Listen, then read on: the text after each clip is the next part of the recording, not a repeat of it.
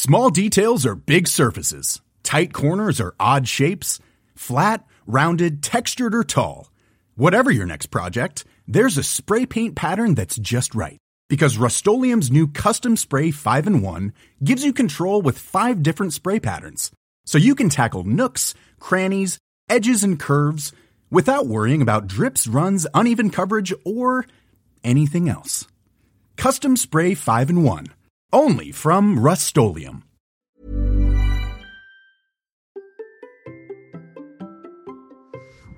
Et si nous faisions le bilan de cette année sportive et podcastique? Allez, c'est parti. Bonjour, bonjour mes champions, c'est Bertrand, bienvenue dans Kilomètre 42, le podcast dans lequel nous parlons tous les mercredis de course à pied, mais surtout de mouvement et d'un mode de vie plus simple pour lutter contre la sédentarité. Bon, aujourd'hui, je vous fais pas la petite présentation sur le poids que j'ai perdu, etc. Mais je vous rappelle que mon ambition, c'est de devenir champion du monde de mon monde et de vous aider à en faire de même. Aujourd'hui, c'est un épisode un petit peu spécial parce que c'est le dernier épisode de l'année. Donc c'est un bilan euh, à la fois du podcast et de l'année un petit peu sportive, et puis aussi une foire aux questions, une FAQ, parce que je vous ai posé euh, une question sur Instagram, mon compte Bertrand Soulier, mais aussi dans l'Amsterdam Running Club, je vous ai demandé si vous avez des questions, et j'en ai eu plein de questions, et puis je vous ai aussi demandé quel était votre épisode préféré, et là aussi j'ai eu beaucoup de réponses. Alors on va essayer de faire un petit peu le bilan de tout ça. Mais d'abord je vais commencer par un bilan sportif, le bilan de mon année. Bon, je dois vous dire que j'ai couru deux fois moins de kilomètres que prévu. J'ai prévu de faire 2021 kilomètres en 2021, ce qui était très logique. Et au mois de janvier, je m'étais un peu pris comme ça de, de, bien faire les choses. Et puis patatras, bah ouais, tout simplement, euh, je me suis blessé au genou. Hein, J'ai euh, mon ménisque qui a lâché. Alors je pense qu'il était faible depuis très longtemps. Sauf que là, ça s'est mis à enfler, enfler, enfler, enfler, que je pouvais plus plier le genou, que je pouvais plus faire grand chose.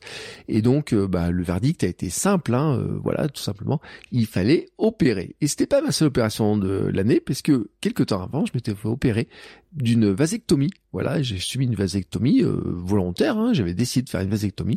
Et donc, euh, bah, la vasectomie, c'était euh, genre février. Et puis, environ quatre semaines plus tard, l'opération du ménisque. Les deux, je dois le préciser, une opération avec une, une anesthésie locale. Je voulais voir un petit peu ce qui se passait, donc j'ai vu l'intérieur de mon genou, expérience très intéressante. Quant à la vasectomie, bon, je vous raconte pas tous les détails, mais je l'avais fait dans un autre podcast. Vous trouverez ça sur mon blog euh, bertrandsoulier.com sans aucun problème. Donc ces deux opérations-là, bah, m'ont fortement ralenti, bien entendu, dans mon rythme de course. On va dire qu'il y a six mois où j'ai euh, quasiment pas couru ou très peu, hein, tout simplement. Alors après la vasectomie, un petit peu euh, le temps que les fils se résorbent, et puis ensuite j'ai opéré du genou, donc de toute façon j'avais pas mis beaucoup de volume entre les deux opérations. Et puis, bah après euh, l'opération euh, du genou, forcément, bah il fallait remettre bah, le genou d'aplomb, hein, faire du, renforcement, faire de la rééducation, de la kiné.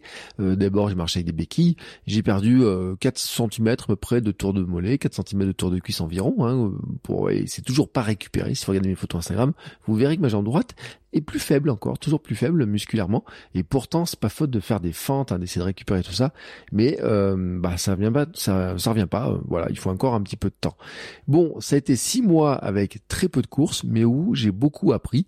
Déjà, j'ai appris bah, sur euh, finalement la notion de blessure. Hein. Qu'est-ce que ça fait de se blesser comme ça de cette manière-là? Je m'étais blessé avec une périostite, mais la périostite avait beaucoup moins duré. Mais rappelez-vous, c'était au tout début du podcast, c'était la préparation de mon premier marathon. Je m'étais blessé 15 jours avant le marathon de Que j'avais pas pu faire, et donc j'avais découvert euh, un petit peu le charme de la périostite, de la reprise quelques temps après. Là, c'était plus long parce que il y a eu l'opération, il y a eu plus de choses qui sont rentrées en jeu forcément, et ça a pris plus de temps hein, puisque en fait, j'ai vraiment pu vraiment reprendre la course euh, autour de, euh, on va dire, juin-juillet, dans ces zones-là, hein, vraiment où euh, le vrai rythme est venu à ce moment-là. Donc, je me suis renseigné, j'ai fait des épisodes avec notamment bah, Pascal d'Apiron, on a discuté de lui, son opération, ce qu'il en avait vécu. Puis j'ai croisé d'autres personnes, puis j'ai eu beaucoup de gens qui m'ont posé des questions. Hein. J'ai eu vraiment beaucoup de retours, j'ai fait des vidéos, même fait une vidéo sur comment marcher qu'une béquille. Pour tout vous dire, vous trouverez ça sur la chaîne du Hamster Zoning Club, chaîne YouTube du Hamster Zoning Club. Donc, j'ai beaucoup, beaucoup appris, j'ai découvert beaucoup de choses. Euh, j'ai regardé aussi le fonctionnement de mon corps, pourquoi est-ce que ça marchait pas, etc. Et puis ça m'a amené dans des situations qui étaient un petit peu compliquées. Je vous l'avais expliqué dans un épisode sur le problème de ma sédentarité, euh, manque de vitamine D, manque de sortie, manque de sport, etc. J'ai pris du poids, j'ai mal mangé, j'ai pris du poids, une dizaine de kilos, hein, euh, qui sont oh, pratiquement tous perdus. À quelque chose près, hein, je suis revenu à mon poids. Euh, alors pas le poids que j'avais pour le marathon, mais le poids, on va dire, qui est euh, que j'équilibre assez facilement. Donc là, je suis assez content de tout ça. Euh, donc ça a pris un petit peu de temps, forcément, mais Bien entendu, euh, c'était une période qui était très enrichissante. Hein, j'ai envie de dire un peu, vous savez, la citation de Nelson Mandela. Hein, c'est euh, soit on gagne, soit on apprend quelque chose. Bon, bah moi, je gagne pas de course. Euh, on va dire que j'ai gagné un peu mon pari contre la sédentarité d'une époque, contre le poids, etc. Que c'était ma plus belle des victoires, de pouvoir courir un marathon pour mes 42 ans, etc. Mais là, j'ai beaucoup appris aussi sur qu'est-ce que ça fait finalement d'être blessé, qu'est-ce que ça fait de reprendre, les leçons que j'en tire en fait un petit peu de tout ça, parce que des fois il y a des petites douleurs euh, dans lesquelles on fait pas attention, etc.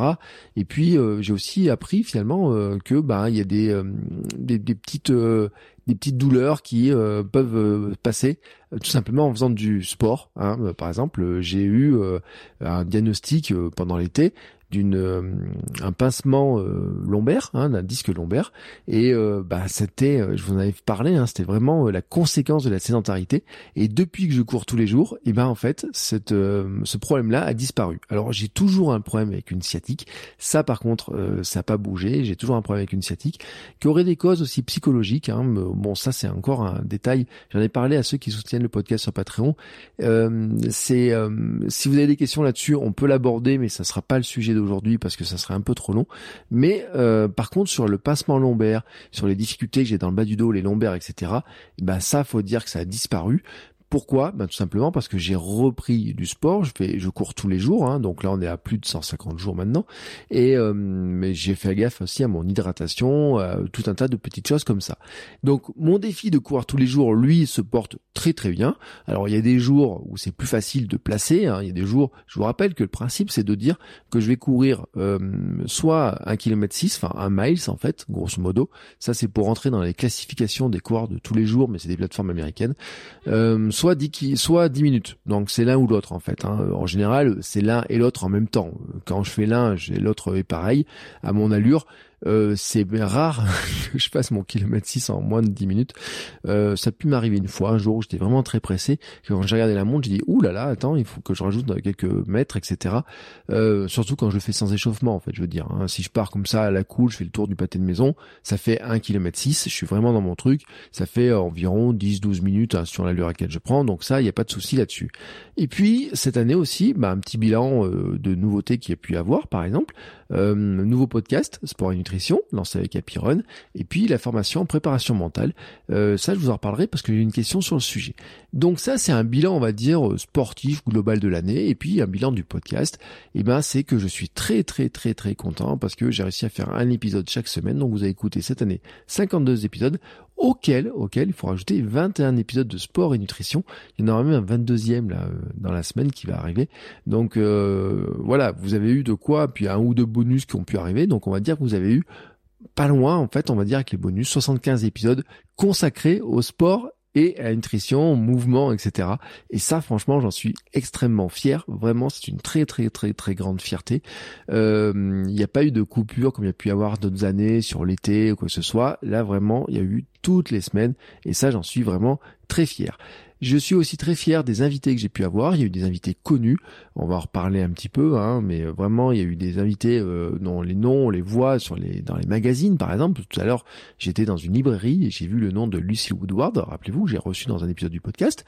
Et puis de nombreux inconnus. Et ça, j'en suis très très très fier parce qu'en fait, les inconnus font partie. En fait, vous savez, ce sont tous les épisodes dernier Ravito, sont font partie des épisodes qui sont les plus inspirants pour moi comme pour vous parce que ce sont des modèles accessibles et souvent en fait, eh ben, on se rend compte que des, qu'en fait, quand ils exposent des problèmes, etc., on n'est pas seul. Et des fois, les gens très connus, ben, ils oublient. Euh, par exemple, si je prenais que des coureurs très connus euh, qui n'ont jamais connu, par exemple, les problèmes de poids, les problèmes de motivation, ou très peu, ou à la marge, ou qui ont une autre vision des choses, etc., ou qui ont toujours couru de leur vie, eh ben, on n'aurait pas les mêmes exemples. Et là, c'est vraiment très important pour moi d'avoir des, ces exemples-là de personnes qui vivent des choses que l'on peut vivre nous, que ce soit sur la perte de poids, que ce soit sur la motivation, que ce soit sur euh, les difficultés d'entraînement, que ce soit sur la famille, que ce soit sur plein de choses, plein de choses, plein de choses qui peuvent arriver.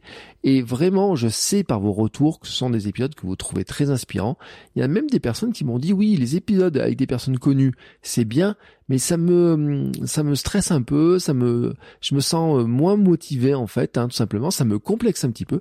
Alors que les épisodes type dernière vidéo avec des personnes bah, qui sont finalement qui nous ressemblent beaucoup, sont beaucoup plus inspirants. Et puis vous m'avez dit aussi, on aime beaucoup les épisodes où toi tout seul Bertrand tu parles. Et donc bah, j'ai fait un mix dans l'année. J'ai alors j'ai pas fait les comptes hein, de combien j'ai eu euh, d'invités, des grands noms, combien j'ai eu d'invités euh, moins connus, et puis combien j'ai eu d'invités moi-même en, dans le podcast.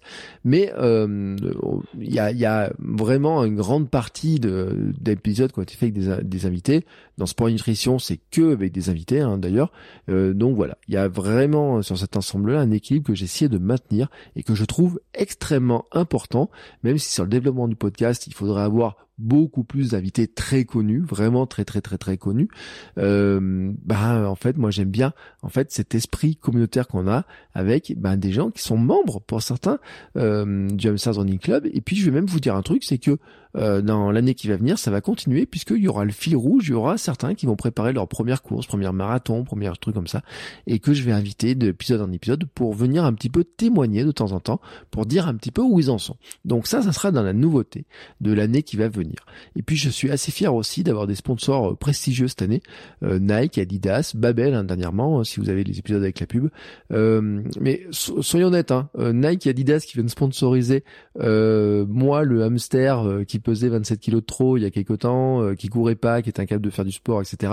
C'est une sacrée fierté quand même, je dois le dire, euh, de se retrouver comme ça avec euh, ben, des même ils ont même fait la promotion du podcast sur Spotify, etc. C'est une sacrée fierté, une belle marque de confiance, euh, qui montre aussi que finalement, euh, bah, le côté de je voudrais devenir sportif pro ma manière, champion du monde de mon monde, etc. est possible. Euh, ils ont payé euh, bah, une bonne partie des, de mon salaire là sur la fin de l'année en tout cas, et puis sur une partie de l'année, euh, tous les frais d'hébergement, etc. À un bout d'un moment, c'est ces sponsors-là qui ont pu les payer, même si, je dois le dire, en fait, tous ceux qui ont aidé le podcast sur Patreon et vous êtes euh, quelques-uns à avoir aidé le podcast sur Patreon. Ça représente une somme qui n'est pas négligeable, euh, a permis de payer pas mal de choses aussi, notamment du matériel, payer, payer les noms de domaine, euh, pour le site internet, payer le thème pour le site internet. Il y a toujours des petits frais, il y a toujours des services à, prendre en, à louer, vous voyez des choses comme ça. Et ben ça, j'ai vraiment tenu à ce que ce soit l'argent de Patreon qui aille directement dedans, dans l'investissement directement dedans. Et donc je vous remercie pour votre soutien. Euh, le Hamsters Running Club se développe bien. Je suis assez fier du développement de la communauté. Alors, en plus, ce qui me rend le plus fier, c'est que moi, je peux disparaître pendant quelques jours et la vie du euh, Hamsters Running Club continue avec des gens qui viennent poser des questions, des interactions, etc. qui se font. Il y a même des choses que moi, je ne vois pas, qui ont été lancées par les membres du club et ça, j'en suis très, très, très, très, très fier. Euh, et puis, je vois qu'il y a des encouragements, qu'il y en a qui aiment des photos, qu'il y a aussi un esprit qui se développe aussi autour de ça, autour de, par exemple, de ceux qui ont créé un podcast euh, qui en parlent de leur projet sur Instagram, etc. Pour parler de de leur projet, ça faisait partie des choses que j'avais écrit hein, dans mon dans ma feuille de route, de dire qu'en fait, je pense, je pense vraiment euh, sincèrement que le fait de communiquer sur le projet que l'on fait, que ce soit un marathon, que ce soit un trail, que ce soit de la perte de poids, que ce soit courir 5 km ou 10 km, en fait, c'est beaucoup plus motivant et facile de le faire si en fait on en rencontre d'autres personnes, que ce soit par un podcast, soit par un blog, que ce soit par euh, un compte Instagram, un Twitter, euh, ce que vous voulez, ou des vidéos sur YouTube ou quoi que ce soit, à vous de choisir. Mais je trouve en fait que le fait d'en parler autour de soi, et eh ben en fait ça questionne d'une part pourquoi on le fait, euh, comment on le fait, pourquoi on le fait, euh, ça c'est important. Et puis ça permet de trouver des gens qui viennent nous soutenir en fait, qui viennent dire ah bah tiens euh, j'ai vu ça, bravo pour ce que tu fais, t'aurais pas des conseils etc. Et on se rend compte en fait tout simplement qu'on devient aussi à notre tour des personnes inspirantes. Alors voilà, c'est aussi pour ça que euh, j'y aura une partie dans la prochaine saison sur euh, invité, hein, tout simplement. C'est, euh, ça sera un peu leur kilomètre 42 à eux, j'ai envie de dire, sur euh, quelques épisodes pour qu'ils viennent témoigner un petit peu de leur parcours, de leur progression, de ce qu'ils font. je dois aussi vous remercier pour votre soutien global. Donc j'ai parlé de Patreon. Il y a aussi ceux qui ont acheté des produits sur la boutique. Alors la boutique est en cours de refonte et notamment, vous m'avez souvent vu avec un gros hoodie gris, bien molletonné, etc. Et je suis au regret de dire que produit n'est plus disponible, tout simplement parce que le fabricant semble ne plus vouloir faire des hoodies, ou en tout cas ne pas fournir le, mon fournisseur de, qui, qui fait le flocage. Donc je ne peux plus les fournir. Donc je cherche un nouveau modèle. Donc voilà, pour ceux qui ont mis des commentaires là-dessus, je vous remercie aussi pour ceux qui ont mis des commentaires sur Apple Podcast et je vous remercie aussi de mettre une note sur Spotify parce que la nouveauté c'est qu'on peut mettre des notes sur Spotify. Donc maintenant vous pouvez aller sur Spotify et mettre une note au podcast à tous les podcasts que vous écoutez sur Spotify. Mais bien sûr, n'oubliez pas de le faire pour Kilomètre 42, Sport Nutrition et puis même pour Kilomètre 350 euh, qui est en train de se lancer, qui sera sur mon aventure en vélo. Et puis je vous remercie aussi pour votre soutien sur Instagram, les messages que vous pouvez m'envoyer. On a eu beaucoup de discussions sur Instagram, beaucoup de questions. Il y a des questions auxquelles je ne peux pas répondre facilement des fois. Je prends un petit peu de temps pour répondre. J'en suis désolé. Toutes les questions que vous m'avez posées d'ailleurs hein, euh, là, j'ai pas pu toutes les incorporer dans le dans le dans, cet épisode, tout simplement parce qu'il y avait trop de questions. Mais je vous remercie vraiment pour toutes les questions. Et en fait, je les ai gardées en stock pour d'autres épisodes, pour d'autres idées d'épisodes, parce que je pense que c'est vraiment il y a des sujets qui sont vraiment euh, très très très très pertinents. Et c'est tout l'intérêt d'ailleurs des foires aux questions. Bon, ce petit bilan étant fait, maintenant ce que je vous propose en fait c'est de faire un, bilan en fait des épisodes les plus écoutés. Parce que j'ai une question qui m'a été posée sur le là-dessus. Je crois que c'est Maxence qui me pose la question, qui me dit bah euh, moi je suis euh, je suis nouveau sur le podcast, euh, quels sont les épisodes à écouter, ceux qui ont le mieux marché, etc. Oui c'est Maxence. Alors Maxence, pour répondre à ta question, j'ai fait un truc en fait, c'est que j'ai demandé euh, à ceux, à sur Instagram notamment, à ceux qui euh, écoutent le podcast, bah, quels étaient leurs épisodes que eux ils ont préférés. J'ai fait une petite stat aussi des épisodes les plus écoutés, et puis moi je vais vous donner les épisodes, les épisodes que j'ai préféré faire, tout simplement. Alors, épisodes les plus écoutés, je vous les donne dans le dans l'ordre du numéro 5, cinquième moins écouté, enfin cinquième moins écouté, ou le cinquième le plus, enfin le plus écouté en fait si vous voulez, au top 1, le top 1 du 1. Et je pense que vous pouvez devenir, deviner l'ordre. Bon, j'aurais pu faire un jeu sur Instagram, mais je l'ai pas fait.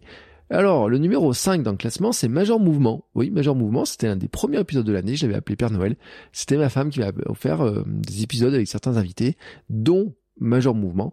Et euh, bah en fait, il arrive en cinquième. Voilà, cinquième des épisodes les plus écoutés. Alors bien sûr, comme c'est un épisode de début janvier, euh, il y a eu plus de chances de vie, etc. Hein. Dans ce classement-là des épisodes les plus écoutés, vous n'aurez pas les derniers épisodes euh, les plus récents, même s'ils se sont bien défendus. Hein, faut le dire, hein, au niveau stat, ils sont bien défendus. Mais Major Mouvement, voilà, arrive en cinquième. Quatrième, Perrine Fage. Ah, c'est un épisode plus récent. Et Perrine, hein, avec ses aventures en vélo, ses aventures Ironman, etc.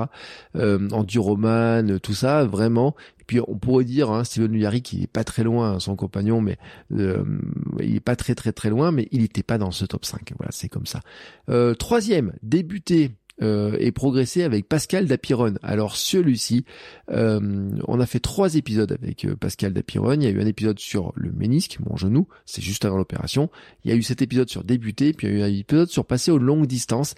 Ce sont trois épisodes qui ont marqué un petit peu les esprits. Et celui-là, débuté avec Pascal, a eu beaucoup beaucoup de succès.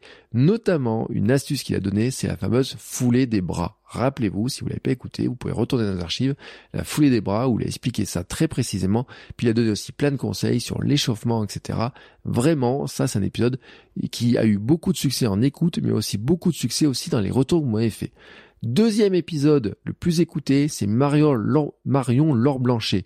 Ah, Marion Laure Blanchet, euh, bah, je suis content parce que c'est un épisode local, hein, c'est une, voisine ou presque.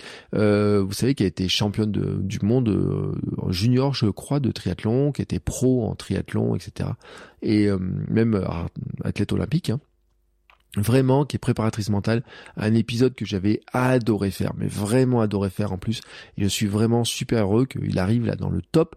Euh, et vous remarquerez d'ailleurs que, euh, vous allez voir avec euh, le, j'ai envie de dire la gagnante, hein, l'épisode le plus écouté, c'est Marine Leleu. Vous remarquerez que dans ce top 5, il y a quand même trois femmes, trois femmes, alors que pourtant j'en ai pas eu beaucoup beaucoup en invité, mais je vais me rattraper sur 2022, je vais avoir plus de femmes, hein, ça c'est quelque chose que j'ai prévu.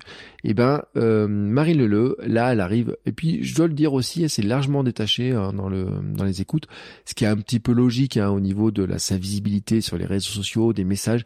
Elle a fait passer des super messages, elle s'est confiée, c'était un épisode qui était génial, etc. On a pris du temps, euh, vraiment, elle avait vraiment pris du temps, elle avait réservé un grand moment. C'était vraiment un super épisode et là aussi c'était un cadeau de ma femme, donc je remercie vraiment ma femme, je remercie bien sûr Marine, je remercie euh, bien entendu toutes les personnes qui ont rendu possible cette, euh, cette ces épisodes-là, cet épisode-là en particulier, mais tous les épisodes. Euh, vraiment, c'était des chouettes rencontres, vraiment des chouettes rencontres. Maintenant, petit bilan avec vos épisodes préférés à vous. Qu'est-ce que vous m'avez dit vous? Alors je vais vous donner un petit peu comme ça ce qui s'est passé. certains m'ont dit c'est difficile de choisir. Bon, voilà, d'accord. Puis d'autres m'ont dit, juste merci à toi et à tous tes invités. Là, je vous remercie parce que ceux qui m'ont mis ce genre de message, bah, ça me va droit au cœur parce que vous savez que le choix des invités, c'est quand même une vraie question. Il y a des invités d'ailleurs que je ne veux pas avoir dans le podcast parce que je pense qu'en fait, ils ne seraient pas aussi intéressants qu'on pense. Il y a même des gens que j'ai invités et euh, qui finalement euh, j'ai un petit un peu un doute, donc j'ai mis un petit peu de, de temps, je, je, laisse un peu passer les choses, et puis j'ai des, il y a des gens que je veux vraiment avoir que je n'arrive pas à avoir, et ça c'est un petit peu différent. Et puis il y a des gens, vous allez voir bientôt, euh, parce qu'il y en a qui sont déjà calés, où euh, vraiment c'est des, des, des, bons exemples, etc. Mais vraiment le choix des invités, c'est un élément qui est vraiment très important et qui vraiment pour moi doit me permettre de progresser, mais doit vous permettre de progresser aussi à vous et ne pas vous écraser, ou pas vous sentir écrasé par un exemple de quelqu'un qui vous dit oui bah moi j'ai couru 110 km cette semaine, c'est pas grand chose quoi. Bah si, pour beaucoup de gens, c'est beaucoup. Et donc euh, vraiment, c'est cet esprit-là, je veux dire, avec du partage, etc., avec euh, des, des bonnes idées, euh, par exemple, euh, pour revenir sur Perrine Fage, Séven Lularic, Marion Laure Blanchet, Marie Leleu, ont été très très très très euh, didactiques, ont passé plein de jolis messages, etc., qui donnent envie de bouger. Marie Leleu, malgré tout ce qu'elle a fait, elle dit bah commencez comme vous êtes, j'ai envie de dire. Marion Laure Blanchet a passé le même type de message, Perrine Fage aussi, et je vous parle même pas de Séven Lularic.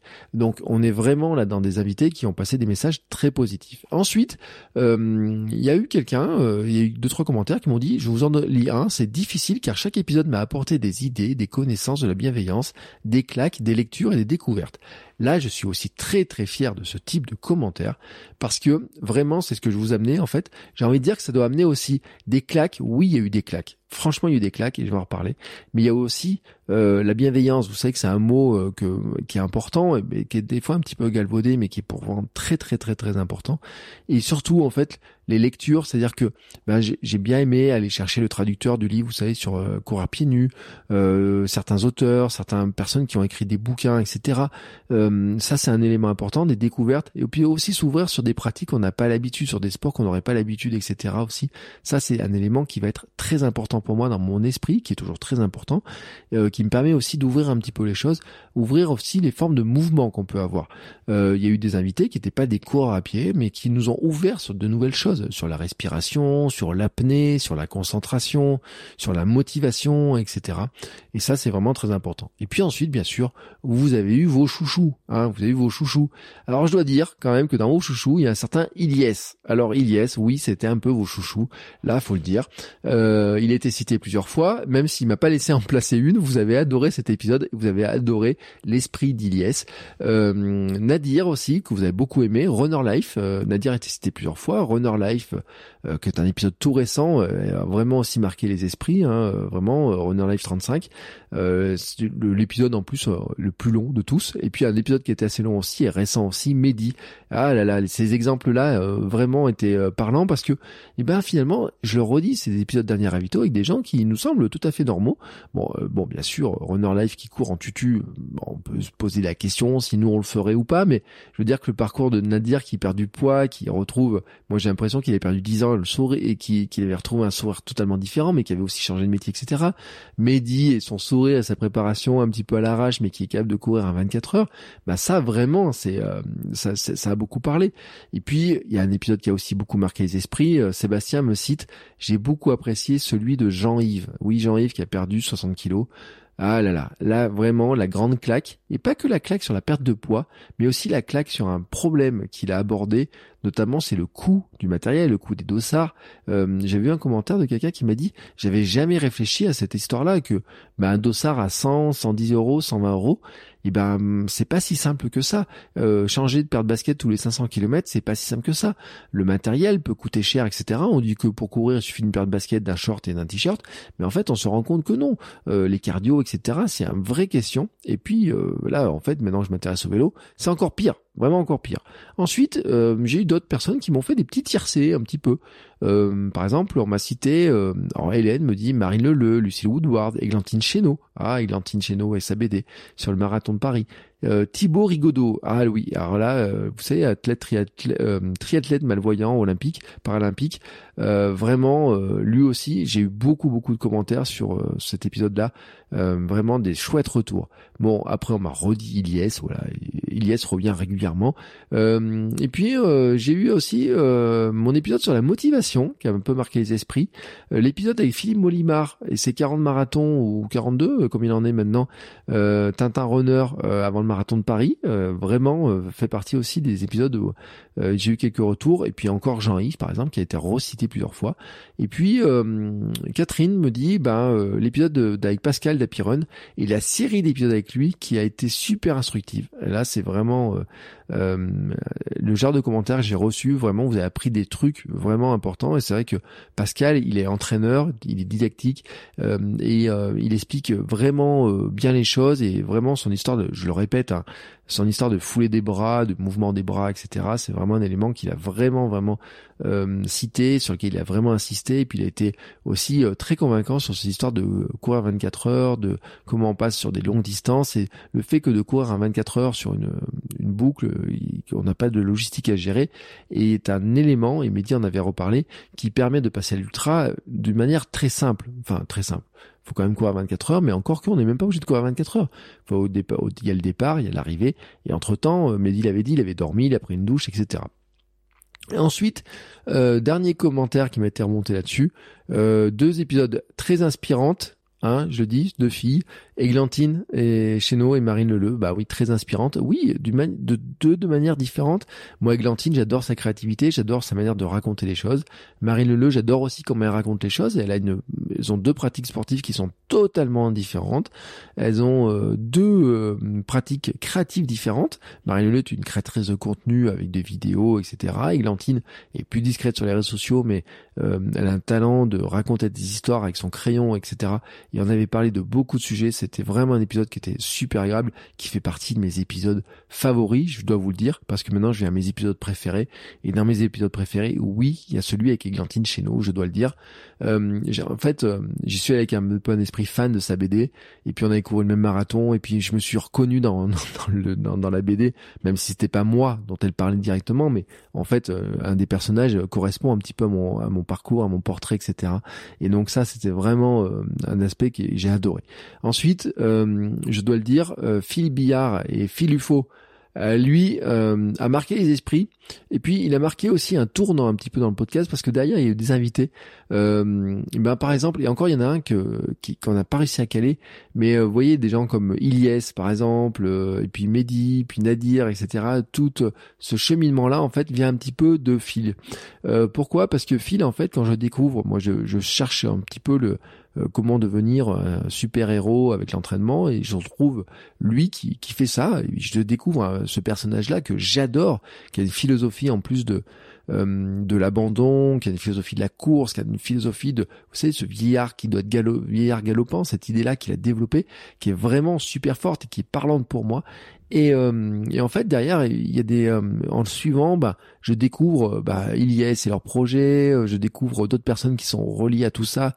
Lui il est capable de découvrir d'autres personnes il y a des personnes qui viennent lui mettre des commentaires et puis on se rend compte en fait que d'autres gens le citent régulièrement il remonte il remonte il remonte et vraiment moi il m'a beaucoup inspiré cette année et vraiment je le remercie pour cet épisode qui était vraiment un super épisode euh, ensuite, Thierry Chalandre, vous vous rappelez, c'est un épisode très récent, euh, mourant hein, du cancer, euh, vraiment, et qui, qui a fait un UTMB en étant déjà malade, qui se voit, qui sent que son corps part, qui se dit, bah ça y est, j'ai vécu ma belle vie, je, suis prêt à mourir, et qui finalement bah, revit, qui a des projets, et qui recourt en UTMB, Diagonale des Fous, etc. Et et on parle de claque, hein. bah ouais, une sacrée claque. Franchement, euh, j'en ai les poils. Franchement, je le dis, j'en ai les poils. Euh, c'était euh, un épisode incroyable, quoi, sur le le, le message qu'il a fait passer quand j'avais fini d'enregistrer. et là encore, j'ai une petite larme à l'œil parce que je me dis, oh, punaise, mais quel message il nous a passé ce jour-là, quoi. Vraiment incroyable. Jean-Yves, Jean-Yves, bah oui, quel message aussi nous a passé Jean-Yves. Euh, ce témoignage. Et puis je vous le dis parce que Jean-Yves, euh, quand vous le suivez, quand vous regardez un petit peu, il avait dit qu'il faisait des courses, etc. Et vraiment, euh, il est, il est dans son truc. Et puis d'aller jusqu'au marathon, etc. c'est tellement chouette de voir ça par rapport à ce qu'il raconte l'épisode, ce qu'il raconte sa perte de poids, son parcours, etc. De voir comment il s'est transformé vraiment. Euh, et moi, j'avais adoré cet épisode. Une belle discussion. On j'ai vraiment adoré cet épisode-là. Euh, un autre épisode que j'ai adoré. En fait, il est double. C'est un épisode double un petit peu. Euh, c'est Lilian Doza. Euh, on avait fait un premier épisode dans Sport et Nutrition et un deuxième épisode dans Kilomètre 42. Dans Sport et Nutrition, on avait parlé des bords de traverser l'Atlantique, des poissons volants, de ce qu'ils avaient mangé pour traverser l'Atlantique à la rame, et euh, de micro-aventures. Et euh, dans euh, dans Kilomètre 42, on a parlé de stoïcisme, de philosophie. Et euh, je dois remercier Lilian parce que en fait, il m'a ouvert un nouvel univers euh, avec des personnes, avec des défis, avec une vision, une philosophie, d'autres personnes qui suivent. par exemple, il y a eu des épisodes qui ont été un petit peu par le biais de des gens qui suivent, de regarder un petit peu où il allait. De, des auteurs aussi, par exemple, je dois citer, on avait parlé de Alistair, Alistair Qui est le pape, enfin le pape ou le père de la micro-aventure qu'il avait cité. Et en fait, euh, Alistair, euh, il s'est passé un truc, c'est que j'ai euh, regardé, j'ai acheté euh, quasiment tous ses bouquins parmi plein de ses bouquins, notamment sur comment il raconte un petit peu ça. Et dans son parcours, dans ce qu'il fait, dans sa manière de créer, de créer ses bouquins, de faire du podcast, etc. Je reconnais des témoignages. Je suis allé m'inspirer de ce qu'il fait, etc. De la notion de micro-aventure me parle beaucoup. Et vraiment, Lilian, pour moi, ça fait vraiment partie d'une rencontre, mais vraiment incroyable, vraiment incroyable, euh, avec lequel euh, il y a, j'ai envie en fait de, euh, il y aura pas probablement peut-être pas d'autres épisodes avec lui, mais euh, autour du Amsterdam Running Club, on a commencé à discuter d'autres choses et euh, que vraiment je voudrais développer. En tout cas, moi, par rapport à mes activités, euh, autour plutôt de la préparation, de coaching, d'entraînement, d'accompagnement, etc. Je peux pas appeler ça du coaching, on va plutôt appeler ça de l'accompagnement, du conseil. Euh, j'ai des petites choses avec lesquelles euh, j'ai commencé à discuter avec Lilian parce que je pense que sa philosophie de sport, de son, son application euh, qu'il a créée, etc. C'est vraiment génial, quoi. Et puis j'ai un petit petit faible pour euh, un de mes épisodes préférés. Euh, je dois le dire, il y en a deux. Euh, il y a par exemple l'épisode pour Adidas. c'est un épisode dans lequel on avait parlé de la foulée. J'ai eu beaucoup beaucoup de questions sur la foulée, le changement de foulée, le drop, etc. Qui est un épisode en fait, vous savez, vraiment, c'est un épisode bien sûr, Adidas, il y a les chaussures, le test des chaussures, etc. dedans. Mais en fait, il y a un épisode, c'est un épisode qui a beaucoup de valeur sur le plan de, de des informations sur la foulée, le changement de foulée, sur la, le renforcement du pied, etc. J'avais raconté beaucoup beaucoup de choses sur mon parcours aussi minimaliste euh, et euh, la difficulté, euh, le mix des chaussures, etc. Euh, ça c'est quelque chose que m'avait apporté par exemple Pascal hein, d'Apiron où il avait parlé de mixer les chaussures et euh, j'avais appliqué déjà des, des, des conseils par rapport à ça et ça m'a beaucoup marqué. Donc cet épisode Adidas est vraiment, euh, vraiment, euh, je, trouve que pour voir que c'est un épisode, c'est pas un épisode publicitaire en fait, c'est vraiment un épisode dans lequel j'ai mis beaucoup, beaucoup de, de, de, de, contenu dedans. Si vous l'avez pas écouté, il y a beaucoup de choses. Et puis les accords Toltec. Et les accords Toltec, c'est mon chouchou. Les accords Toltec du coureur. L'autre jour, j'ai une question. Je répondrai pas directement à la question euh, là ce soir, mais sur un petit peu finalement le syndrome de l'imposteur par rapport comment on sent. Est-ce que vous savez, dans la première saison du podcast, je disais je me sentais un peu pas athlète. Je pouvais pas me dire que j'étais un athlète, un champion ou quoi que ce soit. C'était un peu, c'est vraiment un syndrome de l'imposteur, du coureur en fait. Je suis pas un coureur, je suis un imposteur, etc. Je dis souvent que ce podcast est le, podcast d'un imposteur, un petit peu dans le monde de la course à pied. Je dis dans mes formations autour du podcasting, etc. Que euh, normalement, on s'attendrait à ce que ce soit des entraîneurs, des champions qui créent des podcasts euh, autour de la course à pied.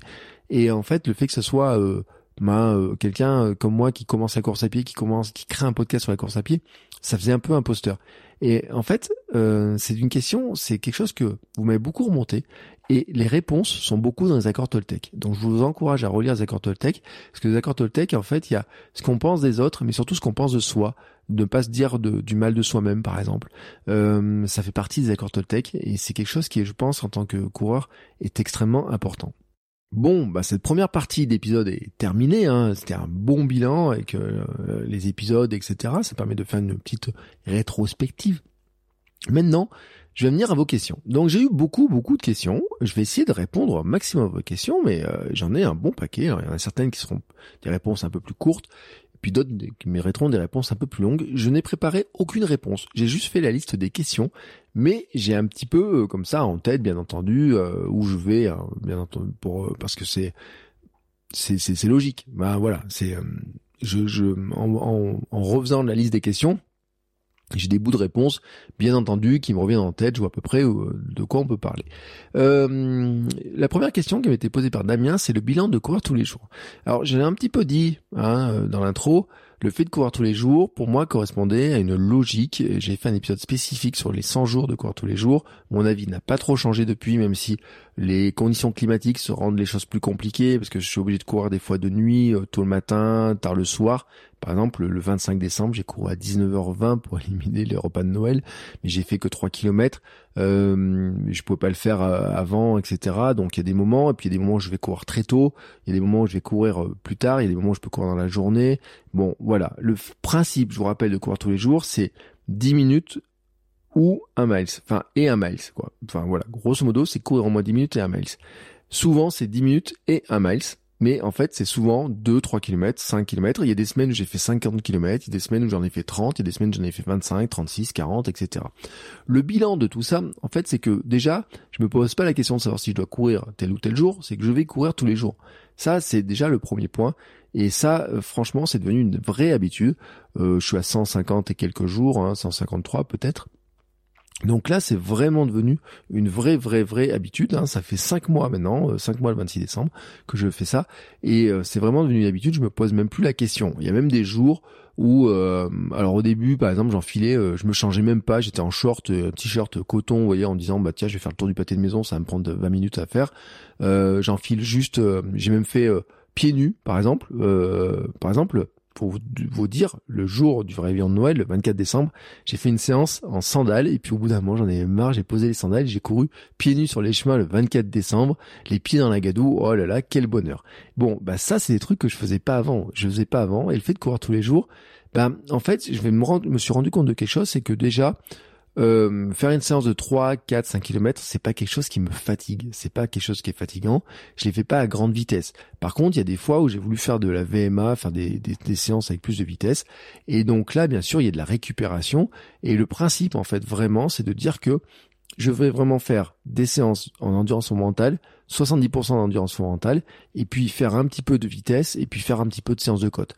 Moi, j'ai la chance d'habiter en Auvergne et j'ai toujours des côtes. J'ai toujours, toujours de dénivelé. Je n'ai aucune séance de plat. La seule séance de plat que j'ai fait, c'était pour faire un test euh, de VMA, un test de 5 km aussi.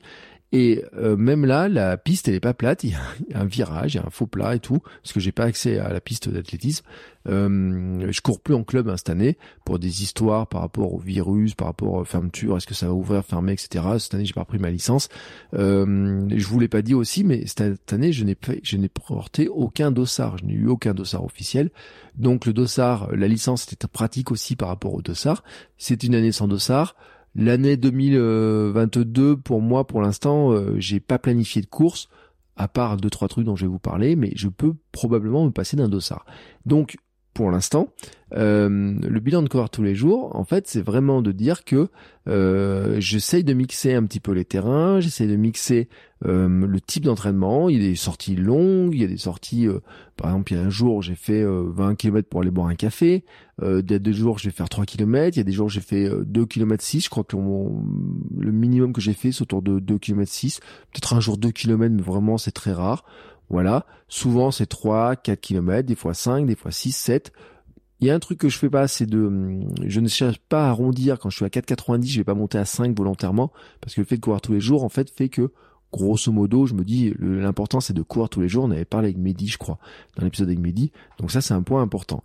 Euh, je l'ai dit, euh, quand je m'étais mis courir tous les jours, j'avais des douleurs intenses sur les jambes, euh, manque de vitamine D, j'avais ma, ma, passement lombaire qui était qui me faisait vraiment très mal au dos. Euh, ces douleurs de dos ont disparu. J'ai juste une sciatique qui, elle, n'a pas disparu. Euh, on cherche un petit peu les causes, etc. Et ça viendrait aussi de raisons psychologiques euh, qui viennent en fait un petit peu de ben, des choses que vous avez entendues dans le podcast, notamment sur le manque de confiance en moi sur certaines choses. Et c'est quelque chose que je vais travailler. Et notamment, euh, vous allez comprendre aussi pourquoi je me suis dirigé vers la préparation mentale. C'est un élément qui est important pour moi. Et pourquoi il y a certains défis dans lesquels je me lance qui vont me permettre de travailler ça aussi. Euh, donc le bilan de coureur tous les jours pour moi il est extrêmement positif. Je dis pas que c'est facile tous les jours. Il y a des jours où je me suis même demandé si j'arriverais à le faire. Euh, par exemple, il y a un jour je suis allé courir à 21h30 je crois, un autre jour à 22 heures. Euh, voilà, ça, ça peut arriver. Souvent, en fait, ce que je fais, c'est que je planifie euh, en début de semaine, le dimanche, je planifie en fait les, les moments où je vais courir. Par exemple, il y a des rituels. Euh, le vendredi matin, c'est je vais boire un café au marché. J'amène ma fille à l'école, je vais boire un café au marché. Le mercredi, elle va au yoga. Ben, pendant qu'elle est au yoga, je l'amène au yoga. Et puis moi, pendant ce temps-là, je cours dans le coin. Il y a une belle foulée, euh, coulée verte, etc. Le mardi, c'est plutôt la fin de matinée. Le lundi, c'est plutôt aussi sur la pause déjeuner. Vous voyez, il y a des moments comme ça, des petits moments de, de, que je, je, sais que j'ai que je réserve. Là où ça devient plus compliqué, ma séquence, c'est les vacances, par exemple quand Camille est à la maison, euh, avec ma femme on travaille tous les deux à la maison, donc euh, il y a un rythme à trouver, une organisation à trouver. Euh, et puis là aussi, ce qui perturbe aussi un petit peu, c'est la chasse. Euh, voilà, l'autre jour, je me suis dit je vais aller courir sur les chemins, j'ai pas envie de trop faire de route, et ben il y avait des coups de feu à 7 heures du matin, donc j'ai dû changer de plan. Enfin voilà, il y a des petits trucs comme ça qui sont un petit peu, des fois, un petit peu embêtants. Voilà, je fais partie des choses comme ça. Mais en fait, courir tous les jours est vraiment devenu une habitude. Et c'est vraiment pour moi, hein, ça rentre un petit peu. C'est en fait euh, avec le nombre de podcasts que j'ai et euh, le fait de la course, en fait, j'en suis à un stade où je crée des podcasts, je crée du contenu et je cours tous les jours. C'est mon identité en fait un petit peu. Euh, voilà, donc ça c'est un élément qui est important. Ensuite j'ai eu deux questions euh, un peu euh, plus techniques qui m'ont été posées. Quelqu'un qui me dit je reprends 10 km, alors il s'appelle Cal, il dit je reprends 10 km hier et je suis HS Today, voilà, hors service Today. Comment on gère les douleurs le lendemain? Bon, j'ai envie de dire, si tu reprends la course et que tu commences par un 10 km, déjà chapeau, parce que moi, quand j'ai repris la course, faire un 10 km, et tous les invités que j'ai eus, il n'y en a aucun qui m'a dit qu'il a fait 10 km facilement comme ça. Euh, j'ai même vu un témoignage d'un coureur euh, très haut niveau qui gagne des courses, qui disait que quand il s'est remis à la course, euh, il a mis longtemps avant d'arriver à courir 10 km. Donc voilà, bravo. Mais après, bien sûr, c'est normal que tu sois HS le lendemain, que tu aies des douleurs, des courbatures, etc. C'est totalement logique. C'est-à-dire que quand on passe de 0 à 10 comme ça, notre corps, en fait, eh ben, on a cassé de la fibre, il faut qu'il reconstruise des choses. Et les douleurs, ben, ça montre juste que le corps est en train de reconstruire des choses. La courbature, elle est là pour ça. Et ce qu'il faut faire attention, c'est ne pas se blesser dans ces cadres-là. C'est, euh, par exemple, il y a combien de personnes m'ont dit qu'ils sont fait mal au soccer Vous savez, c'est des euh, trucs. Dire oui, j'ai joué au foot dans ma jeunesse, ça fait un moment que je vais pas faire un foot, je vais faire un soccer. Il y a des mouvements dans tous les sens, des terrains synthétiques, etc. On court un peu comme des dératés, on déconne avec les copains, et bam, tac, une cheville, euh, une petite douleur aux ischios ou je sais pas quoi. Souvent, il y a des trucs comme ça. Euh, on pourrait le dire avec le rugby, on pourrait le dire avec le mais avec le soccer, c'est vrai que c'est un cas qu'on m'a souvent cité. Euh, donc, il faut faire attention quand même quand on reprend de dire il faut de la progressivité. Et en fait, les douleurs, bah, qu'est-ce qui se passe? Elles sont le témoin qu'il y a quelque chose qui se passe dans le corps, qu'il y a de l'adaptation qui se crée. En fait, ce qui se passe, c'est que quand on court, ben, le corps, on va lui montrer qu'on veut faire quelque chose. S'il est capable de le faire, pas de souci. S'il n'est pas capable de le faire, il va falloir qu'il adapte le corps, qui va s'adapter, en fait, pour arriver à le faire. Et les douleurs bah, montrent qu'en fait, il a besoin d'un temps d'adaptation pour reconstruire, construire un muscle qui est plus fort, etc. Comment on les gère les douleurs? Certains pourraient dire, eh ben, on fait des étirements, on travaille la souplesse, etc. Oui. Moi, j'ai envie de dire quand même que le meilleur moyen, c'est euh, de faire attention à la progressivité. J'avais parlé du stress mécanique dans un vieux, vieux, vieux épisode, mais on va en reparler bientôt. Si j'ai un invité, peut-être qu'on arrivera à caler, on parlera de ce sujet-là. Mais le stress mécanique, la quantification du stress mécanique, c'est important. C'est-à-dire, c'est comment dans sa progression, on fait attention à pas casser le corps et comment finalement on progresse petit à petit. Et c'est ma règle des 10%. C'est de dire, bah, quand j'ai couru 5 euh, km un jour, je rajoute 10% le lendemain, la fois d'après, ça fait 5-5. Euh, qu'on essaye de tenir comme ça au plus. Alors, je vous le dis, euh, sur les mois qui viennent, il y a le mois de janvier, je vais pas le tenir cette règle-là parce que je me rends dans un défi qui est vraiment particulier. On a déjà parlé dans les épisodes précédents, mais en règle, ma règle générale, et d'ailleurs dans le bilan de corps tous les jours, c'est aussi ça, hein, c'est-à-dire que de semaine en semaine, pour éviter de casser le corps, j'avais une progression. Si j'avais fait 40 km une semaine, je rajoutais 10% maximum la semaine d'après, et en fait j'avais un cycle. C'est ce que j'ai pas dit, c'est que j'ai un cycle de euh, trois semaines plus une semaine. C'est-à-dire que c'est trois semaines de progression plus une semaine de repos. qui marchera pas au mois de janvier, je vais y revenir. Mais c'est trois semaines de progression en charge d'entraînement, ça veut pas dire en kilométrage, mais en charge d'entraînement, et là je fais bien une distinction qui est importante entre la charge et le kilométrage, parce que si vous faites 10 km à vitesse endurance mentale ou si vous faites 10 km en vitesse euh, rapide, c'est pas du tout la même charge d'entraînement en fait. Euh, il faudrait arriver à le quantifier. Je ferai un jour un petit un petit contenu spécifique là-dessus. On pourrait dire qu'en fait vous pourriez faire des maths, c'est-à-dire de prendre une échelle, euh, vous savez, de 1 à 10 de la douleur, enfin de la difficulté. 0 facile, 10 c'est très difficile, et de, de noter chaque séance de, de 0 à 10, et ensuite de multiplier ce chiffre-là par le kilométrage que vous avez fait. Et donc par exemple une séance euh, de vitesse de 10 km qui est facile, qui est dur et que vous notez 9 euh, sur 10, ferait 90 points. Et une séance de 10 km que vous faites en endurance mentale qui vous fatigue pas beaucoup et que vous notez par exemple à 2 sur 10, ben en fait 2 fois 10 ça fait 20. Et donc vous comprenez bien que la charge d'entraînement à 20 est plus légère que la charge d'entraînement à 90. Ceux qui ont Strava, qui ont des statistiques sur Strava, etc., vous allez comprendre un petit peu leur charge d'entraînement, comment on pourrait le faire. je ferai un épisode spécifique dessus ou des vidéos spécifiques dessus pour bien vous expliquer ça. Et donc cette histoire de charge d'entraînement, eh ben c'est de ne pas l'augmenter trop rapidement, de faire attention euh, comment on la gère. Et c'est comme ça que les douleurs disparaissent petit à petit. Mais s'il y a des douleurs, ben, tout simplement des courbatures, ça signifie que le corps a besoin de s'adapter. Et on pourrait dire qu'il y a les douches froides, mais j'en suis pas super convaincu on pourrait dire qu'il y a les pistolets qui font petit tic tic. On pourrait euh, dire qu'il y a les euh, comment s'appelle euh, les trucs électriques, les électrodes, etc. Bien sûr, bien sûr que tout ça, ça aide. Mais ça, j'ai envie de dire que c'est ce qui va améliorer la récupération. Mais ce qu'il faut faire attention, c'est ne pas surcharger le corps. Il faut vraiment faire attention à ce stress mécanique. Une autre question qui m'a été posée, ben tiens, c'est euh, bah Jean-Yves d'ailleurs, attends, je peux, je peux le dire, je suis blessé et j'ai une envie folle de courir. Vous vous rendez compte, Jean-Yves, hein, qui courait pas il y a quelques, quelques temps, maintenant il a une envie folle de courir. Quoi faire? Hein? Ou ne pas faire? C'est à devenir dingue quand même. Oui Jean-Yves, c'est à devenir dingue. Effectivement, quand on ne peut pas courir, on devient dingue. Bah oui, et en fait c'est hormonal cette histoire-là. C'est-à-dire que si vous courez tous les jours, à un moment donné, vous sécrétez des hormones du bonheur, etc. Et quand vous arrêtez, et vous les sécrétez plus, et ben vous rentrez en dépression. Potentiellement, vous rentrez en dépression. C'est analysé. Le fameux blues post-marathon. Le simple fait d'arrêter pendant 4 ou 5 jours de courir peut vous créer une sorte de, de manque. Vous devenez en manque de course. Et en fait, c'est une question d'hormones. Parce que notre corps, il génère des hormones. Alors, à quoi servent ces hormones-là? Peut-être quand on était des hommes des chasseurs-cueilleurs, c'était pour euh, qu'on puisse courir plus facilement pour aller chercher des proies et que ça soit plus agréable à faire. Je ne sais pas pourquoi ça servait vraiment. Il y aurait des recherches à faire. Je ne sais pas s'ils le savent vraiment, mais on pourrait émettre cette hypothèse-là.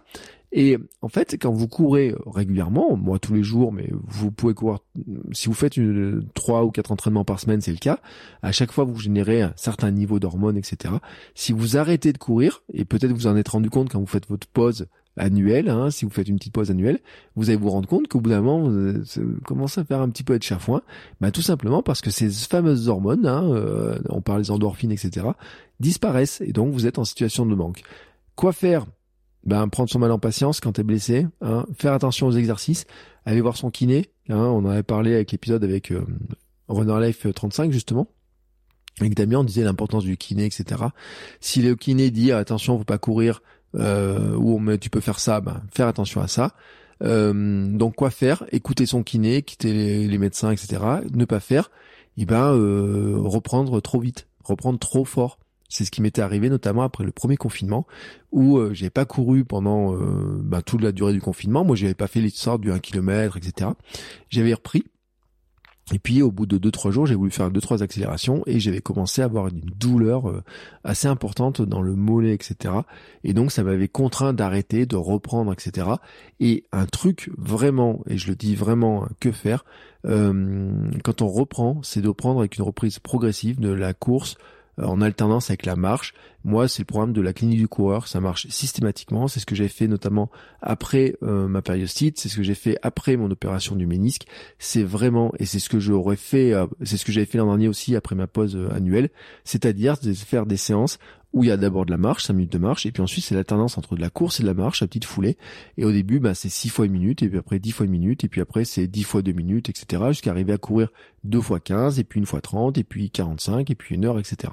Mais ça, ça prend sur 2-3 semaines, et puis si on a été blessé, peut-être sur 4 à 5 semaines, voire 6 semaines selon les programmes. Mais vraiment, c'est de reprendre progressivement. Euh, de toute façon, je veux dire un truc, j'arrive, et je le dis à tout le monde, c'est que quand on se blesse, et c'est ce que j'ai vraiment appris cette année, c'est là où on régresse. Le but du jeu, c'est que maintenant que t'es blessé, bon là c'est une cheville, une entorse, je crois, euh, quelque chose comme ça, le but du jeu, pour toi, ce n'est pas de courir le plus vite possible, euh, de reprendre le plus vite possible, c'est de reprendre le mieux possible pour ne plus te reblesser derrière, pour reprendre ta progression. Donc, le but, vraiment, c'est de reprendre petit à petit pour pouvoir ne plus être blessé derrière. Et donc c'est là où si le kiné t'a donné des exercices de renforcement, de proprioception, de renforcement des chevilles, de, de gainage du pied, de tout un tas de choses comme ça. Enfin, je sais pas si on peut appeler ça du gainage du pied, mais vous voyez, euh, monter sur les pointes des pieds, faire des marches, euh, des marches, euh, protocole de Stanish et compagnie. Et ben ça, faut le faire, faut le faire. Hein. Je fais un petit clin d'œil à comment il s'appelle, à Mathieu qui fait un exercice que j'ai donné. Vous savez, c'est se mettre sur la pointe des pieds euh, et redescendre, mais de pas de le faire euh, seulement 5 ou 6 fois, de le faire 100 fois tous les matins. Euh, la première fois, au début, ça commence à vous chauffer un petit peu, puis après, vous vous rendez compte que vous renforcez vraiment vos, jambes, vous renforcez vos pieds. Je pourrais dire aussi de marcher pieds nus, fait partie des choses qui sont importantes, et il y a des petits exercices comme ça. J'en ai parlé sur mon compte Instagram pendant le premier confinement, je crois que j'ai mis des exercices, je pourrais vous les remettre. Hein. Je, retrouverai le lien, je vous referai une vidéo un peu plus propre pour vous montrer un petit peu ce que je vous propose dans ce domaine-là. Euh, puis dans le hamster, dans le hamster Tony Club, je mettrai aussi la vidéo euh, avec des vidéos un peu plus détaillées. Comme ça, ça vous donne une raison supplémentaire de venir rejoindre le hamster Club, qui est gratuit pour l'instant, mais qui resterait gratuit, mais qui petit à petit va aussi gagner quelques fonctionnalités un peu payantes. Euh, donc ensuite, une question de Stéphane. Comment te sens-tu actuellement?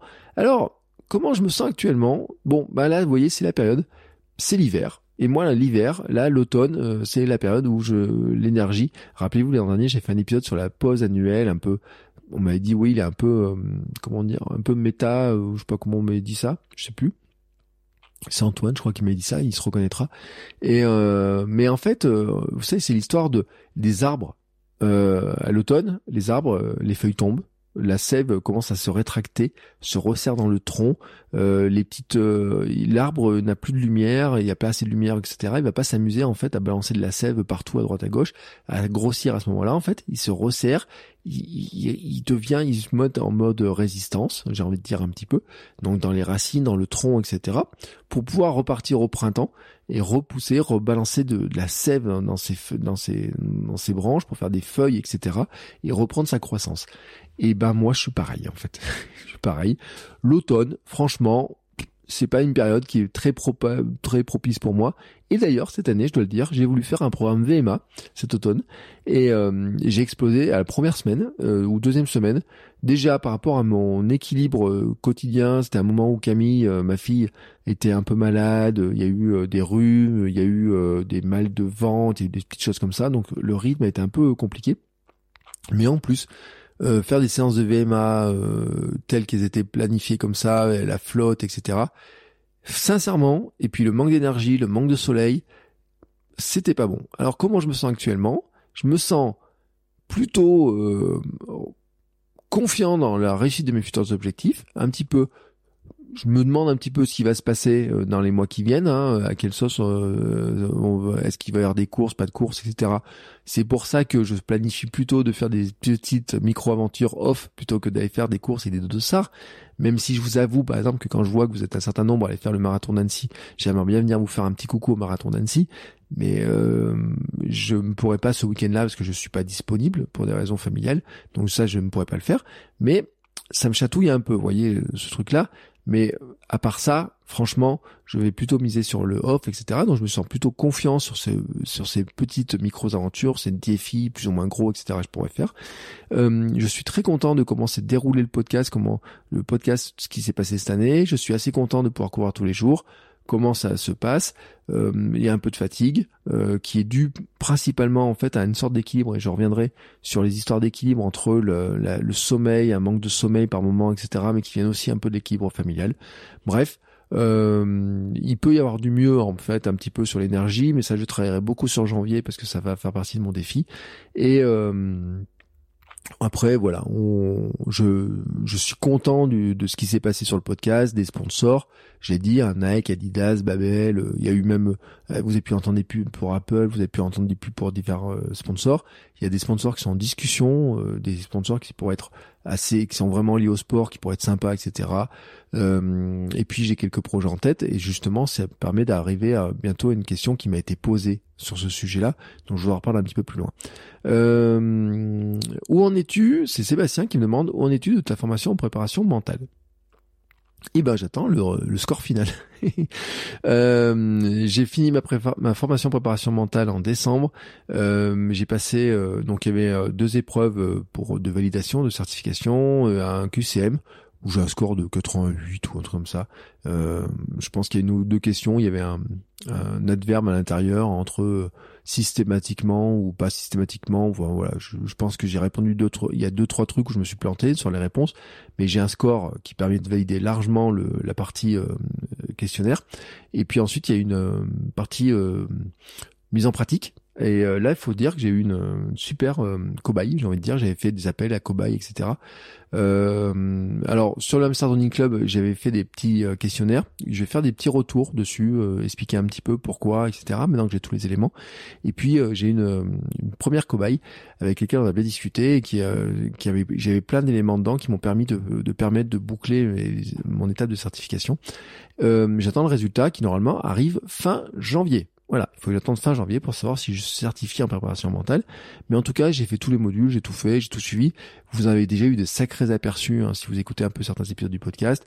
Vous en avez des aperçus aussi dans les mails, vous en avez des aperçus dans mon compte Instagram. Ça commence un petit peu à venir, hein, notamment, euh, je, commence à en intégrer à l'intérieur.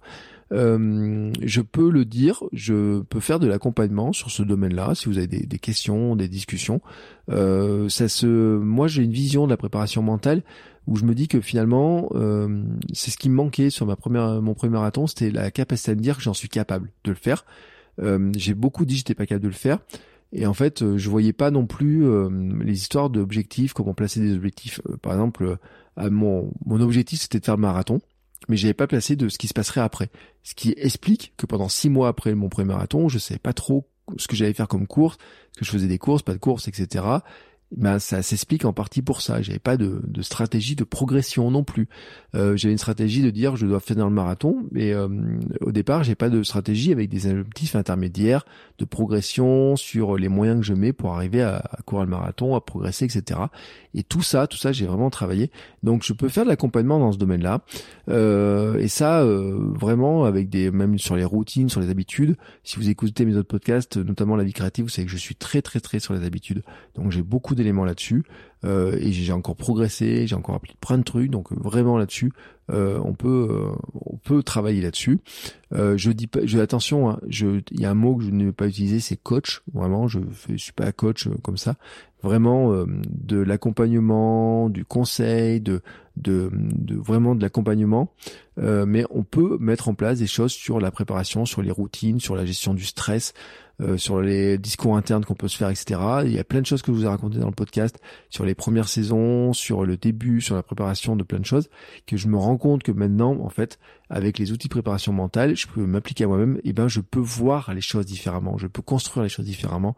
Ça, c'est vraiment un truc qui est pour moi vraiment euh, vraiment super important et, euh, et vraiment que je veux partager avec vous que je partagerai dans le podcast que je vais partager dans plein de contenus que je peux créer et qui me tiennent vraiment à cœur Ensuite, euh, une question qui m'était posée par Tom Runner, bah tiens que j'ai eu en invité euh, deux fois, il est venu une fois tout seul, une fois avec son coach.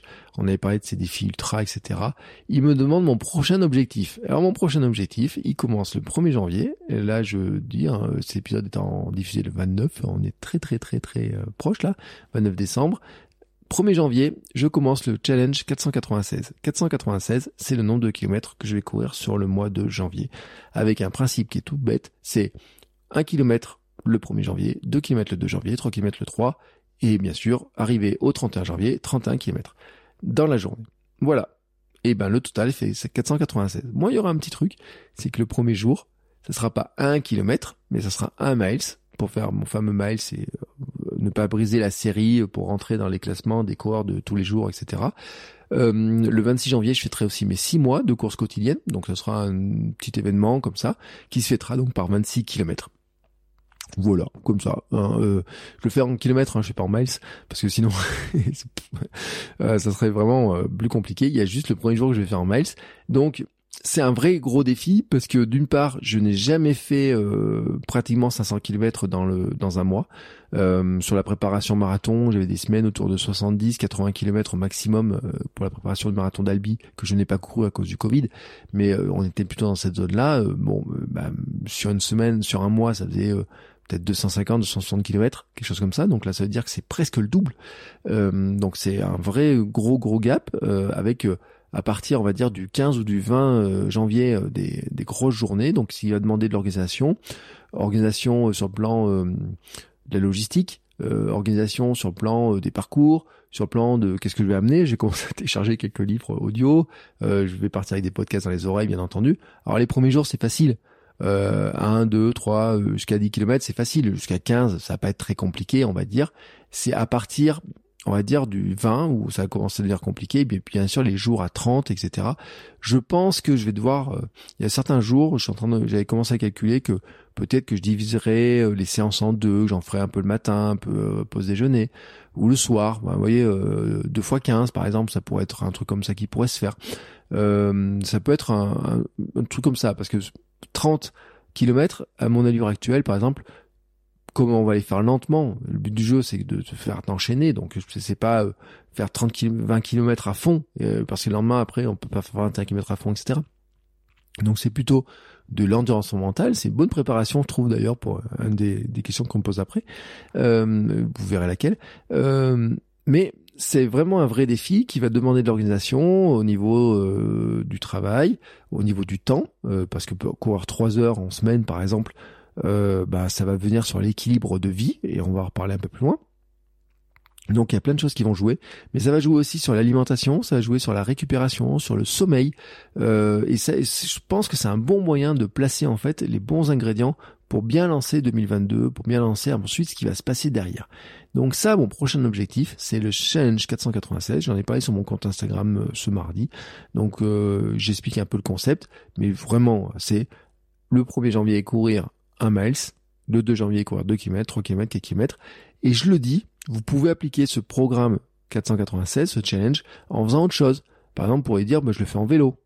Ça peut être plus facile. Vous pouvez dire, je le fais aussi en faisant des squats. Un squat, deux squats, trois squats. Vous pouvez le dire aussi, je fais en faisant des pompes. Une pompe euh, le premier jour, deux pompes le deuxième jour, et vous arrivez au dernier jour, tentez une pompe. Euh, des fentes. Euh, dire aussi lire des une ligne de livre le premier, et puis 31 enfin une ligne ou une page de votre livre et puis 31 pages le dernier jour, par exemple. Vous pourrez imaginer plein de choses en fait comme ça. Euh, vous pourrez dire aussi si vous avez de la création de contenu comme moi, vous pourrez dire bah, j'écris une ligne le premier jour et puis 31 euh, lignes le dernier jour. Enfin vous voyez, vous pourrez imaginer plein de trucs. Mais dans le sport, je vous ai donné des exemples. Par exemple, vous pourriez dire je fais euh, une pompe par jour, enfin par une pompe à chaque par enfin, le nombre de pompes du, jour du, mois. Donc ça ferait euh, une pompe le premier jour, deux pompes le deuxième, et puis euh, arriver jusqu'à 31 pompes le dernier jour, et avec une vraie progression, etc. Et puis euh, faire 31 pompes, soyez honnête, hein, c'est fait en quelques minutes. Hein, c'est pas, moi je faisais 100 pompes tous les matins, il y a pas si longtemps que ça. c'est, il faut pas plus de, j'ai envie de dire 100 pompes, c'est fait en quelques minutes. Donc quand vous aurez fait une ou deux pompes, la première pompe, franchement, vous n'allez même pas l'avoir passé. Voilà, vous n'allez même pas l'avoir passé. Bref, je vous propose ça, vous m'en parlez, vous venez sur euh, Instagram, vous me taguez, vous faites, euh, vous utilisez le hashtag euh, KM42podcast pour me parler de tout ça, pour me dire ce que vous faites, etc. Si vous suivez un peu mon conseil et, on regarde ensemble le mois de janvier, on fait ça tous ensemble. Hein, on fait ça, moi je cours, vous faites ce que vous voulez, mais en tout cas on se lance le défi de faire ça sur le mois de janvier.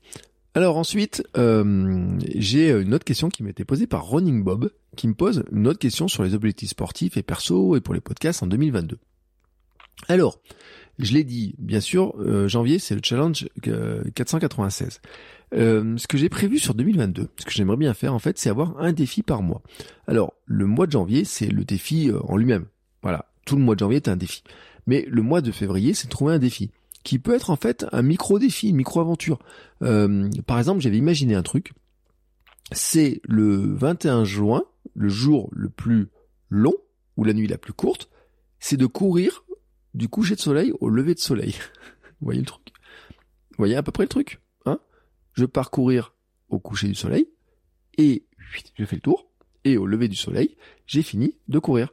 J'ai vu un autre truc aussi, une vidéo que j'avais vue. Vous savez, c'est un gars, alors j'ai perdu son nom, qui euh, a fait un des marathons. Euh, c'est un gars qui vit à la campagne et puis il a euh, une route autour de sa maison qui fait un miles.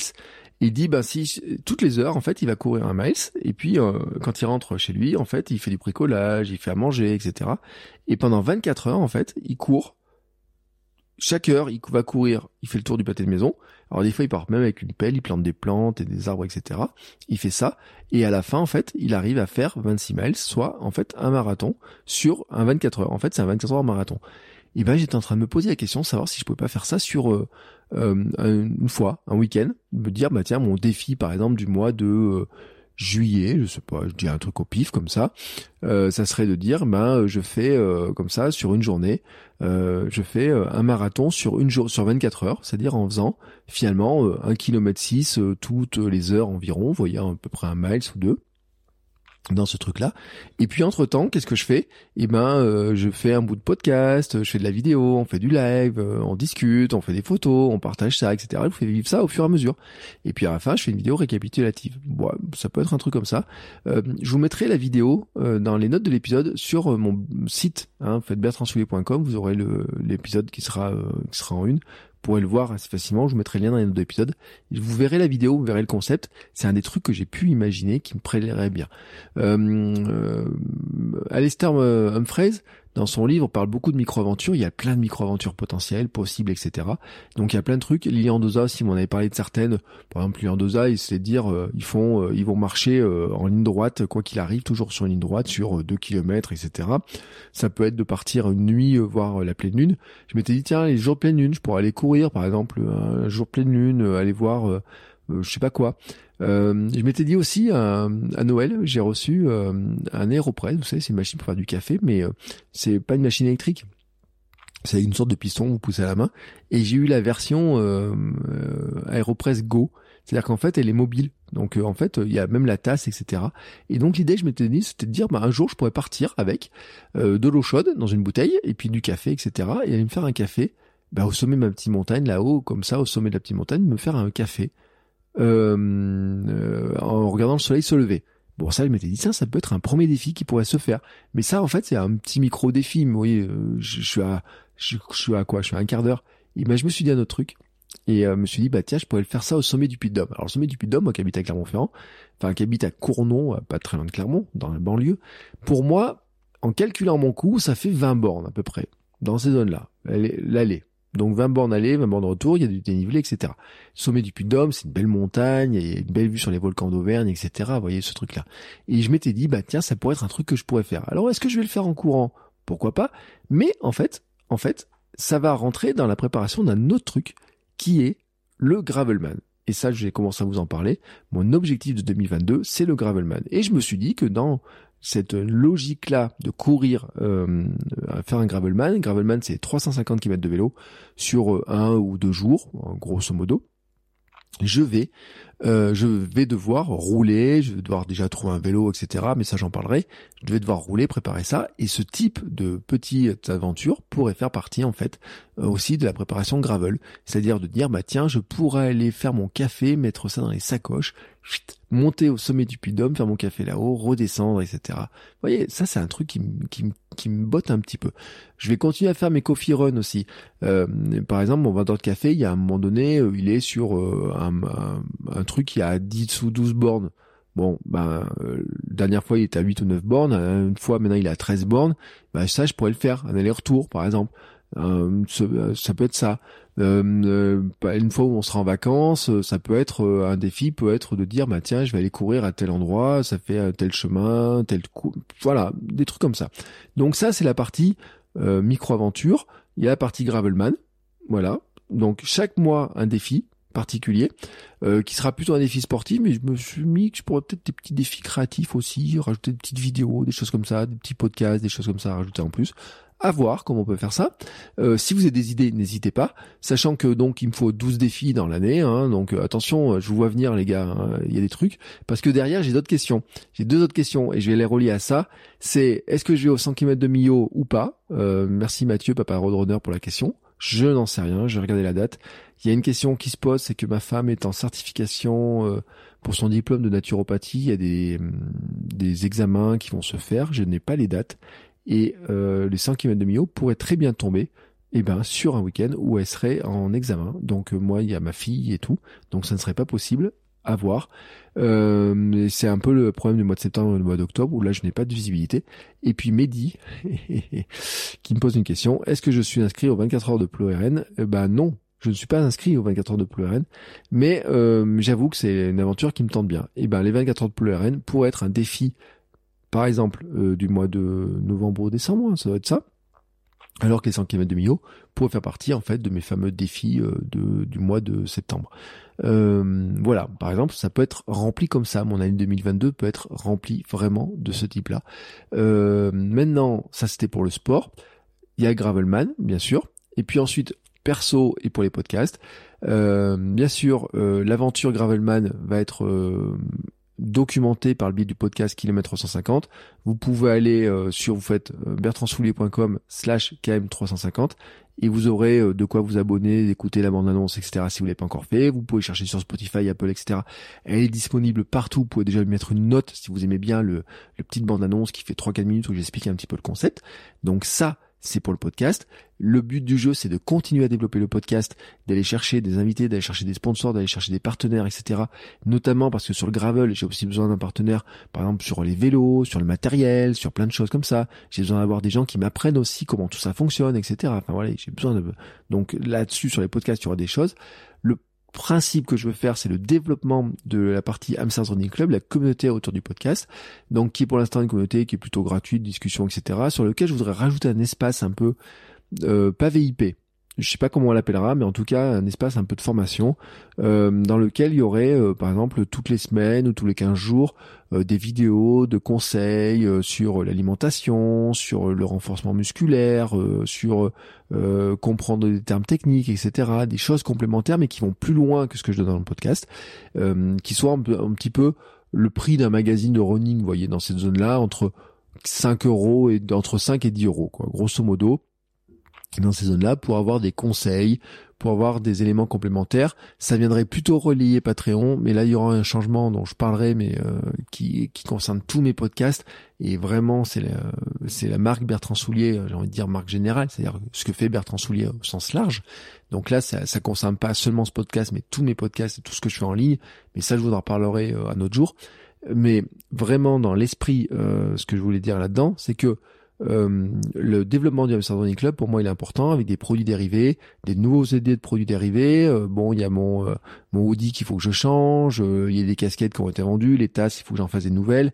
j'ai commencé à faire des stickers, mais j'ai trouvé un poil cher sur un truc, donc je vais voir un petit peu. J'ai trouvé un autre fournisseur de stickers. J'ai commencé à avoir des produits type des vous voyez des foulards, des choses comme ça. Bon, tout ça va se développer petit à petit. Euh, c'est pas trop pour le l'argent que ça rapporte en fait, hein, faut le dire. Hein, les euh, si vous achetez une casquette, ça me rapporte 3 ou 4 euros, cette histoire-là. Euh, mais c'est un petit peu, en fait, pour porter les couleurs du club. Voilà, porter les couleurs du club.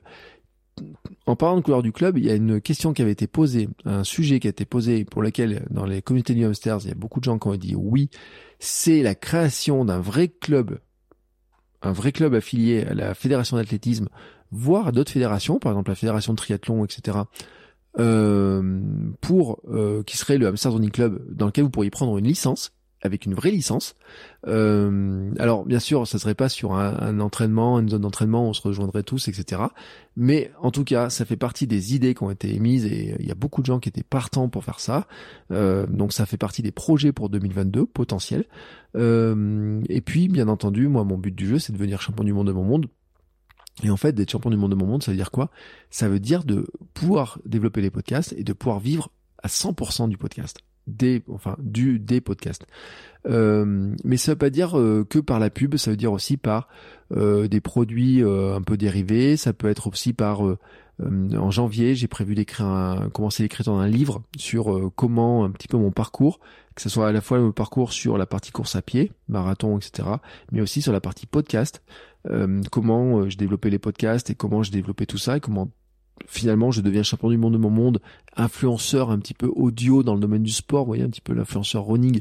Euh, moi, le hamster obèse qui devient influenceur running, c'est un petit peu un problème cette histoire-là, mais comment j'ai fait ça, comment le raconter, et comment d'autres personnes pourraient le faire dans leur domaine à eux. C'est-à-dire quelqu'un qui voudrait faire dans le vélo, quelqu'un qui pourrait le faire dans le euh, le bobsleigh s'il a envie, ou le cheval, ou je ne sais pas quoi ça peut être des idées. Euh, donc ça c'est un, ça fait partie des projets. Et puis ça peut être des formations, et puis ça peut être de l'accompagnement qu'on va pas appeler coaching, mais qu'on va vraiment appeler accompagnement sur euh, l'organisation, sur le comprendre des plans d'entraînement, sur l'alimentation, sur mon parcours que j'ai eu par rapport à la perte de poids, sur la préparation mentale, sur tout un tas de choses comme ça. Ça fait partie vraiment en fait de mes de mes objectifs euh, perso. Et puis en fait, je peux vous le dire, il y a un truc qui me ferait vraiment kiffer. Euh, donc je vous le dis comme ça, vous saurez si vous voyez, euh, si vous voyez passer ça, si je vous en parle euh, sans, sans, faire attention. j'aimerais que, et là il faut que je trouve des partenaires pour l'instant. j'aimerais partir à votre rencontre dans toute la France, en fait. Et en fait, j'aimerais le faire en van. j'aimerais transformer, en fait. J'aimerais pouvoir trouver un partenaire qui prêtera un van, par exemple, parce que acheter un van pour l'instant c'est pas possible. Et euh, j'aimerais en fait partir euh, à votre rencontre, à droite, à gauche. Et l'idée, en fait, ça serait assez, euh, assez bête. Enfin non, ce serait génial en fait. Je vais vous dire. Allez, je vous, je vous, dis, je vous le dis comme ça. Ce serait de dire, je parle vendredi. Euh, je fais, euh, je trouve un athlète local, un invité pour faire un épisode de podcast enregistré. Pourquoi pas en public, avec des gens qui pourraient voir un tour, mais pourquoi pas, à voir comment ça pourrait se faire. Et puis euh, ou alors euh, carrément dans le dans le van, je sais pas, ou sur la terrasse du van, je sais pas quoi, pas sur le toit, ça dépendrait du van.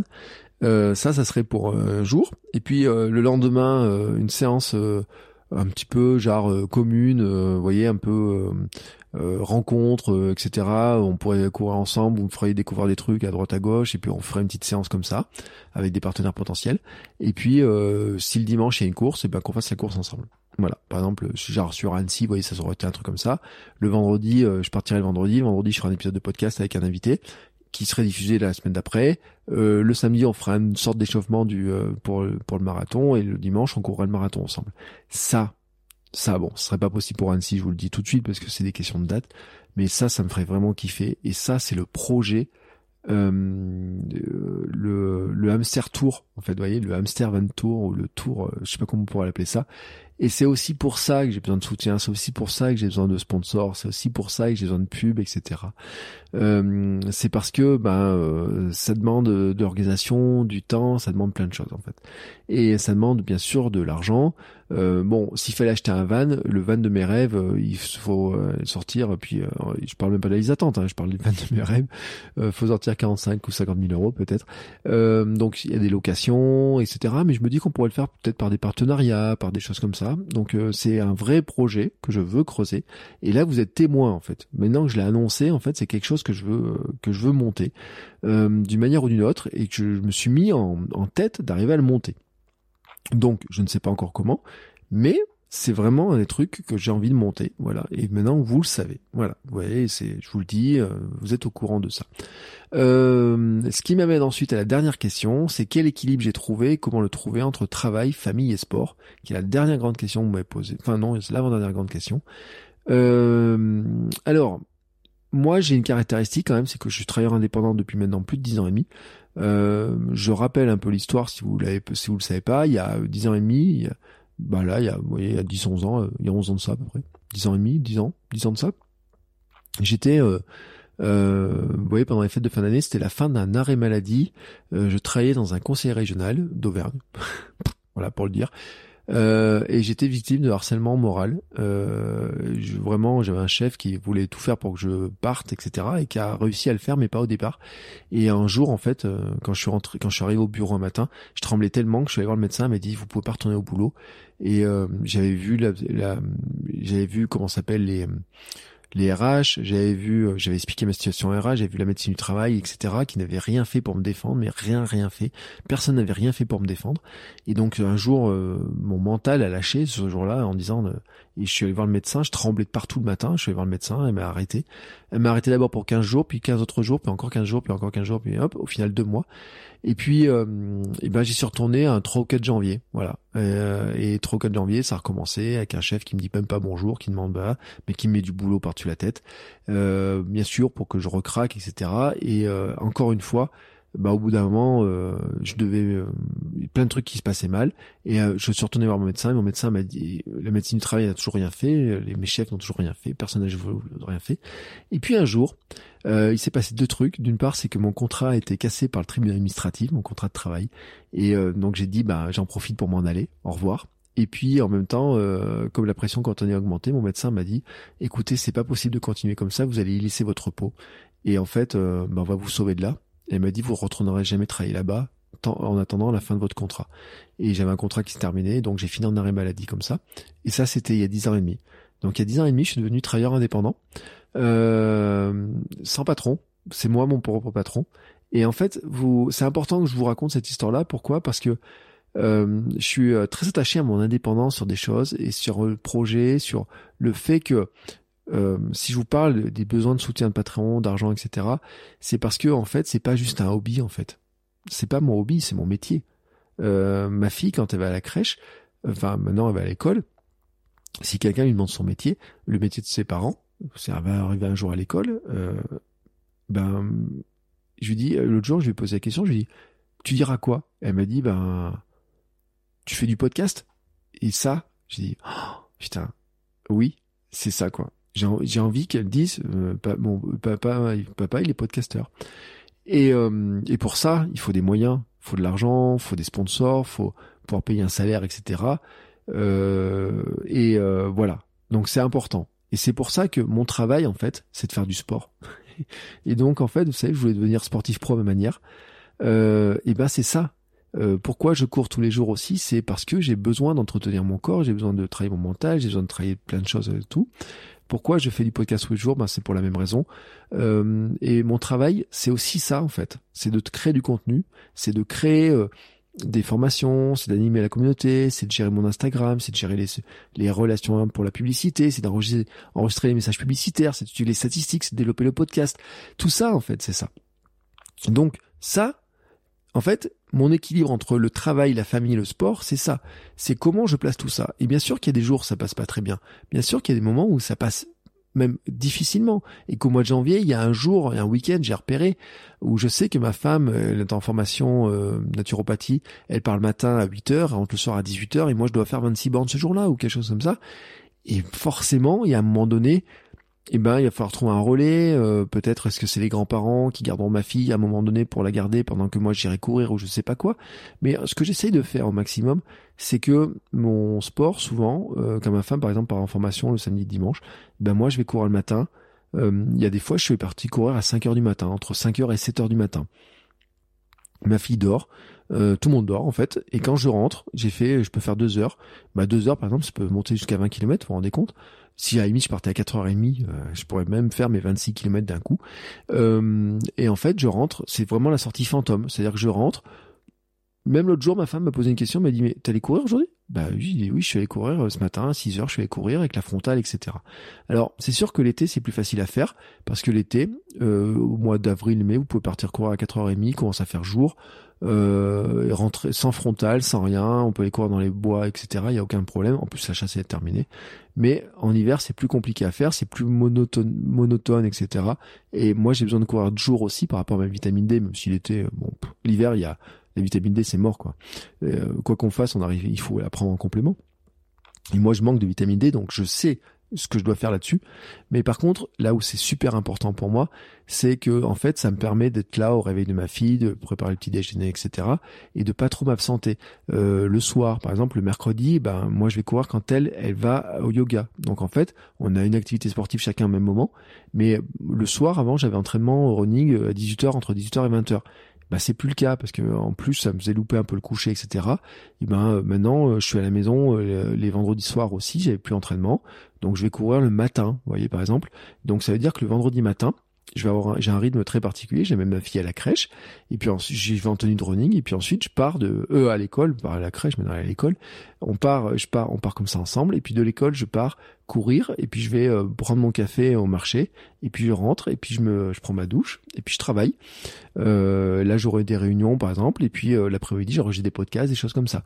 Et donc ça dérange pas ça dérange personne en fait. Vous voyez, c'est c'est rentré comme ça.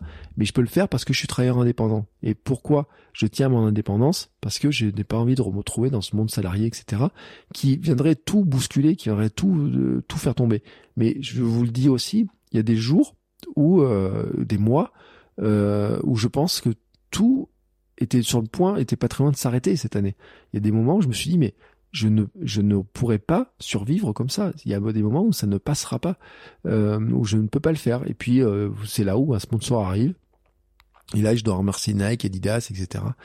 Ben ça fait du bien euh, quand il euh, quand il y en a un qui signe parce qu'on se dit bah tiens là ça me paye deux mois de salaire. Hop et ben ça me laisse de la tranquillité pendant deux mois. Ça laisse le temps de préparer d'autres choses de faire d'autres choses d'autres contenus etc et puis de voir venir un autre et puis de dire bah tiens celui-là non je suis pas obligé de l'accepter parce que j'ai d'autres choses etc donc cet équilibre il est comme ça. Comment le trouver? Bien entendu, bah moi, euh, j'ai fait des formations sur le sujet. D'ailleurs, vous les trouvez sur mon site. Sur, moi, je suis adepte de ce qu'on appelle le time blocking, c'est-à-dire qu'en fait, je bloque des moments de temps dans ma journée tous les tous les dimanches en fait ce que je fais c'est que je prends mon billet de journal c'est mon carnet dans lequel en fait je note euh, quels sont les moments où je vais travailler quels sont les moments où je suis en famille quels sont les moments dans lesquels je vais faire du sport. Il y a des trucs c'est des incontournables en fait. Euh, le lundi matin j'amène ma fille à l'école. Euh, donc ma fille elle est à l'école à 8h15 8h30 voilà. Et puis j'entre à la maison je travaille. Et je travaille le soir jusqu'à 19h mais entre temps je vais il y a un moment où je vais placer une séance de course le mardi bah, c'est ma femme qui amène ma fille à l'école, mais moi je vais la récupérer à 16h30 et à partir de 16h30, eh ben euh, c'est du temps pour ma fille. Le mercredi, je vous ai dit, je travaille pas le mercredi. Euh, je publie le podcast euh, tôt le matin. Alors je travaille tous les tôt entre 5h et 7h tous les matins, quasiment systématiquement. Je publie le podcast, je finis de publier le podcast, etc. Je fais des publications à droite à gauche. Et puis ensuite, quand ça c'est fait, eh ben ma fille se réveille et puis voilà, on s'occupe, on joue et puis ensuite j'amène au yoga, moi je vais courir et puis ensuite je la récupère, des fois on fait deux trois courses puis voilà, et puis c'est du temps de jeu, de sieste, etc. l'après-midi. Euh, le jeudi, bah, robot comme le mardi, puis le vendredi, euh, je vous ai déjà un petit peu expliqué le principe. Donc ça, c'est comme ça en fait que l'équilibre il, s'est fait. Tout simplement parce que ça me permet de garder du temps. Et puis euh, bah, le week-end, souvent mes sorties longues en fait ne sont pas le week-end, justement parce que c'est soit ma femme par exemple quand elle est en formation le samedi dimanche et eh ben une place une sortie longue de de deux heures ben il faut que je parte à 5 heures et je rentre à 7 heures. Et ben si je dois manger un petit peu vous voyez il faut ça me fait des nuits un peu courtes etc donc je veux un peu éviter ça. Euh, mais je place je peux placer une heure de course. Souvent je passe une heure de course partir entre 6 heures et 7 heures par exemple mais je pourrais le faire, je le ferai s'il y a besoin. Je le dis hein, sur la préparation, quand je préparais le marathon d'Albi, je suis parti courir à 5 heures, j'ai fait du 5 heures, 7 h 15 une fois, 2h15 de sortie, euh, et qui à l'époque, si on regarde, devait faire 23 bornes, un truc comme ça. Donc c'est possible en fait de le faire. C'est vraiment possible de le faire, hein, de, le faire avec la frontale, etc. Et en même temps, en fait, euh, pour revenir sur l'épisode avec euh, Runner Life, euh, c'est là aussi où je fais un boulange run. des fois, par exemple, je vais courir tôt le matin, et ce que je fais dans ces cas-là, en fait, c'est que euh, je, euh, je, je suis allé chercher un jour des chouquettes pour ma fille. Ma fille a envie de chouquettes. La boulangerie qui fait des chouquettes, elle a 6 km, et ben je suis allé chercher des chouquettes en courant. Et donc j'y suis allé en mode fantôme, c'est-à-dire courir très tôt le matin, il faisait nuit, je pars courir comme ça, je vais chercher des chouquettes, il pleuvait plein temps en plus, je suis revenu, tout trempé, etc. Mais quand ça se réveille, il avait des chouquettes. C'est ça aussi mon équilibre, en fait, comment je le trouve. Euh, le week-end, en fait, euh, ben, euh, il y a des, je fais pas de courses, très peu de courses. Bon, cette année, c'était des conditions particulières, mais il y a des week-ends de, de courses. Le but du jeu, moi, c'est j'ai pas trop envie de laisser euh, dire je pars tous les week-ends à droite à gauche pour faire des courses ou quoi que ce soit en laissant ma fille euh, soit euh, tout, avec ma femme quand ma femme est pas en formation soit avec les grands-parents etc j'ai aussi envie d'en profiter en fait. C'est vraiment du temps important. Et donc comment je trouve l'équilibre? Bah je découpe ma semaine je me place des créneaux en disant bah là je travaille. Et en fait je j'essaie surtout d'être je ne cherche pas l'équilibre. Je cherche en fait le profond des équilibres qui crée en fait l'équilibre global. Et là, vous allez vous dire, mais qu'est-ce qu'il raconte? Et en fait, c'est de dire qu'il y a des moments où je suis à 100% dans ce que je fais dans le podcast, à 100% dans le podcast, et dedans, par contre, bah, ma fille n'a pas le droit de rentrer dans cet univers-là. Il euh, y a personne d'autre qui a le droit de rentrer. C'est ce qui se passe là tout de suite. En fait, ça fait 1h28 d'enregistrement. Et il y a personne d'autre qui a le droit de rentrer dedans parce que je suis à 100% avec vous dans le podcast.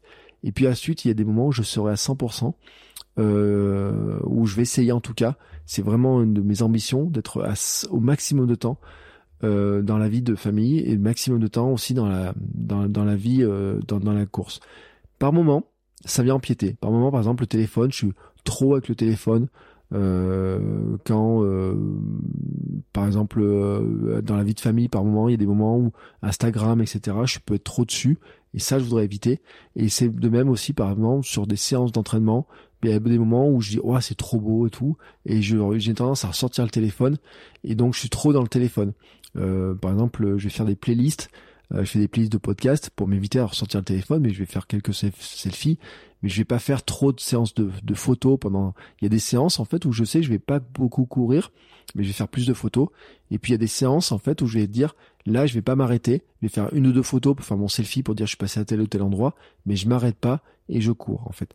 Et c'est vraiment là ce que j'appelle le déséquilibre dans l'équilibre, c'est-à-dire être très déséquilibré, très extrême en fait, de dire que quand je suis dans le travail, je suis dans le travail, quand je suis dans le sport, je suis dans le sport, et quand je suis dans la famille, je suis dans la famille et le reste ne vient pas. C'est là où il y a un déséquilibre en fait. C'est pas de dire que quand je suis dans le sport, il y a un peu la famille qui est là et un peu aussi le travail. Ça, je voudrais, j'essaye d'éviter.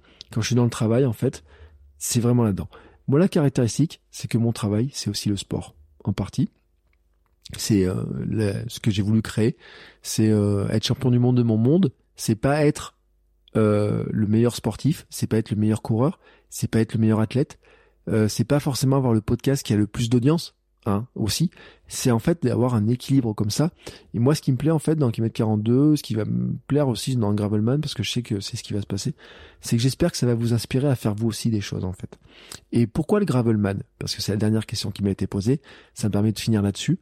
Euh, je vous ai dit en fait, j'ai euh, quand j'ai commencé à courir, je n'avais aucun plan. Je savais pas où j'allais. J'avais pas de rêve, pas de plan. Et un jour, j'ai pris euh, Stéphane Brognard comme coach pendant quelques temps. Et euh, ça durait trois mois, puis après j'ai eu la blessure au genou. Et euh, Stéphane Brognard me disait, mais t'as quoi comme objectif pour 2021 Et je lui dis, j'en ai pas. Je sais pas. Je suis, il me dit, mais c'est... Il dit, mais pourquoi? Je dis, j'en ai pas en fait. Il y a rien qui, sur 2021, il y avait rien qui me faisait vraiment vibrer en fait. Il y avait pas grand chose. Euh, et puis, euh, à bout d'un moment, euh, avec Hermano, on avait dit, tiens, si, il y a un truc qui va nous faire kiffer, c'est refaire un, un swimrun, mais le faire en ultra. Bon, bah, il se trouve qu'avec mon genou, il n'y a pas de swimrun. Ça, c'est une chose. avec la fermeture des piscines, etc., avec mon retard de natation, je sais pas si c'est possible.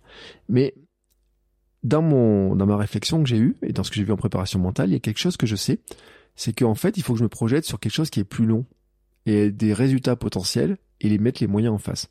Donc sur cette première année en fait euh, où j'ai réfléchi de cette manière-là, euh, j'ai euh, croisé aussi des personnes et dans ces personnes il y a certains Steven Le. Et Steven Le j'ai suivi ses courses à vélo, j'ai suivi ses traversées du désert et tout. Et en fait, j'ai vu son documentaire aussi sur la traversée de l'Himalaya en vélo. Enfin, et et plus je l'écoute, plus je suis, et plus j'ai envie de vivre l'aventure telle que lui l'imagine avec son Gravelman en fait. Et ça, ça me, c'est un truc qui me faisait kiffer. Et je vous avais dit en fait que j'ai un projet, c'était de devenir Ironman en 2023 et de faire le marathon de Paris olympique 2024. Ça, c'est mes, c'est ce que j'ai placé en fait. C'est-à-dire que en fait, c'est de dire 2023 Ironman, 2024 marathon de Paris, euh, olympique là, enfin pas être qualifié en tant qu'athlète olympique, vous savez, open, etc. Mais ça sera un objectif d'avoir un truc, peut-être faire un temps sympa, enfin oui, je sais pas quoi. Et euh, et puis ensuite 2025, euh, on verra. C'est ça fait un peu loin. Mais pour préparer le l'Ironman, il y a un moment donné, il y a deux points sur lesquels il faut que je travaille la natation. Et là, c'est là où le swimrun intervient et le vélo. Et en fait, j'ai du retard dans les deux. Vraiment du retard dans les deux. Et donc, l'idée, c'était de dire, en fait, par quoi je peux commencer, qu'est-ce qui est le plus facile. Et le plus facile dans les conditions actuelles, c'est de commencer, même si j'ai pas de vélo, c'est commencer par le vélo. Et c'est de se dire, eh ben, sur 2022, je vais faire un gravelman, parce que ça va me donner un objectif qui va me forcer à rouler en fait. C'est comme quand vous placez un objectif marathon, ça vous force, ça vous force en fait à courir pour préparer le marathon parce que vous n'avez pas envie d'être ridicule, vous avez envie de le faire votre marathon, vous avez envie de le, faire. Et ça m'amène en fait à vous dire aussi pourquoi mon d'où vient le challenge 496. Il vient d'un anglais qui s'appelle Sean Conway. Oui, comme ça. Sean Conway. Et Sean Conway, en fait, j'ai découvert par euh, Alistair Humphreys. Alistair Humphreys, j'ai découvert en grande partie par euh, Lilian Doza. Et c'est un peu Lilian Doza d'ailleurs qui m'a parlé un petit peu du Challenge 496 aussi. Et euh, parce que je crois que lui aussi il l'avait il l'avait vu. Et euh, en fait, il dit un truc, il dit bah si vous prévoyez de courir un 5 km, inscrivez-vous au 10 parce qu'au moins en fait ça va vous donner euh, ça va vous forcer en fait à vous entraîner vraiment. 5 km, ça vous semble peut-être simple, mais si vous mettez 10 km, ça vous fait un peu peur. Là, vous allez vraiment vous mettre dedans. Et en fait, le projet Gravelman, c'est exactement ça en fait. C'est de dire que si je me dis oui, sur 2022, je vais faire un peu de vélo euh, pour préparer ensuite euh, l'Ironman, etc. Je sais que je le ferai pas parce que j'aurai le temps de trouver un vélo. Je me dis oh, je trouverai un vélo, etc. Euh, je peux m'entraîner tranquillement. Je ferai ça l'été prochain, etc. Là, non. Là, le truc en fait, c'est de dire non maintenant. Si je veux faire un Gravelman cette année, il faut que je m'entraîne cette année pour faire du vélo. Et quand j'aurai fait 350 bornes de vélo, je sais que je serai capable de faire 180 km de vélo, quoi qu'il arrive. Vous voyez, c'est exactement ça. C'est en fait mettre les conditions de, de rassurance. Et l'idéal, vraiment, ça serait de faire le swimrun. Vraiment, l'idéal, ce serait de faire cette année le swimrun et le gravelman. Sauf que je pense que de les conditions actuelles avec les piscines, etc., je sais pas si ça va rester longtemps ouvert. Je sais pas comment ça va se passer l'entraînement. Je sais pas si c'est possible ou pas de faire un swimrun cette année. Comment ça va se passer. Alors que par contre, faire un gravelman, je sais que ce sera possible. Et euh, je sais d'une manière ou d'une autre, en fait, ce qui va se passer, c'est que le défi gravelman, c'est que le truc, moi, c'est que je veux faire l'aventure de Steven Eric sur les routes, etc. Et l'organisation telle qu'elle est faite. Je peux, euh, ça peut être le gravelman ouvert, mais ça peut être un autre gravelman. Et euh, je me dis qu'à la limite, les 350 bandes de vélo, je peux les faire aussi tout seul, en off, un jour ou l'autre. Je peux le faire en gravel. Ce qu'il faut que je trouve, bien sûr, c'est un gravel. Alors pour l'instant, l'entraînement, je le raconterai dans le truc 350, ça a plutôt commencé par euh, quelque chose comme euh, je vais faire du du vélo d'appartement, bon pas terrible, mais je vais ressortir surtout faut que je gonfle les roues de mon ancien fixie qui amène dans deux vitesses, c'est plus un fixie a deux vitesses. Et faire j'ai déjà fait 25 bornes avec, donc je peux en faire 50 comme dirait Elias. Et puis une fois que j'aurai fait 50, peut-être que je pourrais voir 100 et à partir de là, ça me laisse un petit peu de temps pour commencer à rouler, pour en faire un peu plus.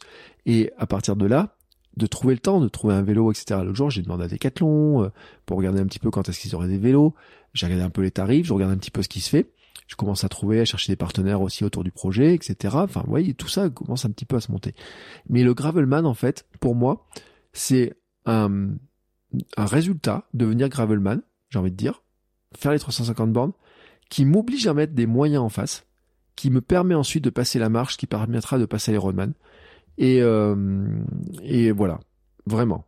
Et ensuite, bien sûr, il y a le projet Paris 2024, d'être qualifié, d'arracher la qualification par les points, etc. Je ferai un épisode spécifique un jour sur le sujet, parce qu'il y a des gens qui écoutent le podcast qui, eux, ont de l'ordre de SAR, qui sont qualifiés. Je voudrais qu'on en discute de comment ils ont fait, et puis je voudrais avoir des, gens de l'organisation, tout simplement, pour expliquer comment on fait, qui nous expliquent vraiment les systèmes de points et tout, toutes les astuces qu'on peut trouver, comment on peut s'il y a des, étoiles magiques, etc. Mais vraiment, euh, c'est me placer dans une dynamique sur le long terme. Et sur le long terme, en fait, l'autre jour, euh, quand je courais, je commençais à me dire, mais qu'est-ce qu'il y a après? Quelles sont les courses qui me feraient rêver? Qu'est-ce que je pourrais faire après? Euh, Et euh, avec beaucoup d'invités, quand je leur pose la question, ils me disent, marathon de New York. Ouais. Marathon de Boston. Ouais. Moi, voilà. Vous voyez, des trucs comme ça, ça me ferait rêver. Mais pour ça, il faut gagner de la vitesse. et là, ce que disait euh, Damien, euh, Runner Life 35, bah c'est inspirant de dire que lui il a gagné deux heures sur marathon, c'est quand même inspirant ces histoires-là. Mais peut-être que finalement euh, courir un 100 km cette année, par exemple le 100 km de Millau, c'est un truc qui va me faire kiffer parce que finalement bah, quand j'aurais fait les 496 du mois de janvier, je me dis que faire une préparation pour faire un 100 km de Millau, ça me semble pas du tout impossible, comme les 24 heures de Ploeren, pas du tout impossible. J'avais même dit à Mehdi, j'ai dit, ah, si 24 heures de Rennes était en février, le mois de janvier me servirait d'entraînement et je pourrais aller faire les 24 heures euh, directement derrière, et ben j'avais cherché voir s'il n'y a pas des 24 heures, où est-ce que ça pourrait se faire, etc. Donc voilà un petit peu l'esprit de comment je vois les choses et comment se place le Gravelman. Et euh, donc si vous voulez suivre l'aventure Gravelman, ben bien entendu vous faites bertrandsoulier.com slash KM350 ou alors vous cherchez KM350 sur Spotify, Apple Podcasts, Deezer, Amazon, Google, etc. Euh, toutes les plateformes de podcast. Vous aurez la bande-annonce, vous pouvez écouter la bande-annonce, vous pouvez mettre une petite note, etc. Vous pouvez mettre un petit commentaire et vous allez voir tout ça. Sur ce, cet épisode de bilan de l'année se termine. Vous voyez, c'est pratiquement l'épisode le plus long. Ça fait 1h38 que j'enregistre. Euh, je dois vous dire, on est en pleine nuit en fait. Euh, j'ai, euh, pour voyez un peu l'équilibre, ça doit être une nuit. Euh, normalement, je dors euh, très tôt, mais là, je voulais prolonger avec vous dans l'intimité de mon bureau. je voulais vous remercier. Voilà. Déjà, je voulais vous remercier si vous êtes encore là, déjà d'avoir écouté cet épisode entièrement. Mais en fait, je voulais vous remercier pour cette belle année qu'on a passée ensemble. Et je voulais vous féliciter aussi pour vos efforts. Parce que, en fait, ce qui se passe, c'est qu'on discute beaucoup. Euh, vous, vous m'envoyez des messages sur Instagram, mettez des commentaires, etc. Et, euh, et moi, je vois aussi ce que vous faites. Et, euh, je vois, euh, vous, vous m'encouragez, puis moi, je viens vous encourager.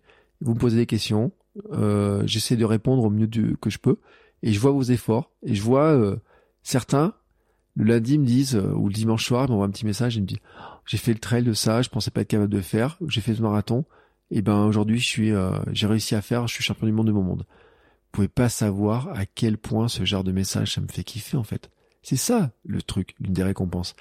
Euh, je disais, il faut que j'arrive à gagner ma vie avec le podcast, mais ma récompense, c'est pas de gagner de l'argent, de devenir euh, euh, riche avec ou quoi que ce soit. Ma vie riche, en fait, c'est d'être en bonne santé, d'être un vieillard galopant, comme dirait Philufo, euh, de d'être un bon papa et j'espère d'être un bon mari et euh, d'être euh, comment dire en bonne santé le plus longtemps possible et d'être heureux.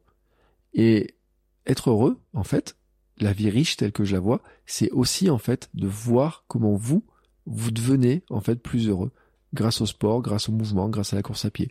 Comment euh, le fait d'avoir retrouvé du mouvement vous donne plus confiance? Parce que je pars d'un principe en fait, c'est que quand on a réussi à courir 5 km alors qu'on se sent incapable, et eh ben on se sent capable tout d'un coup de faire d'autres choses.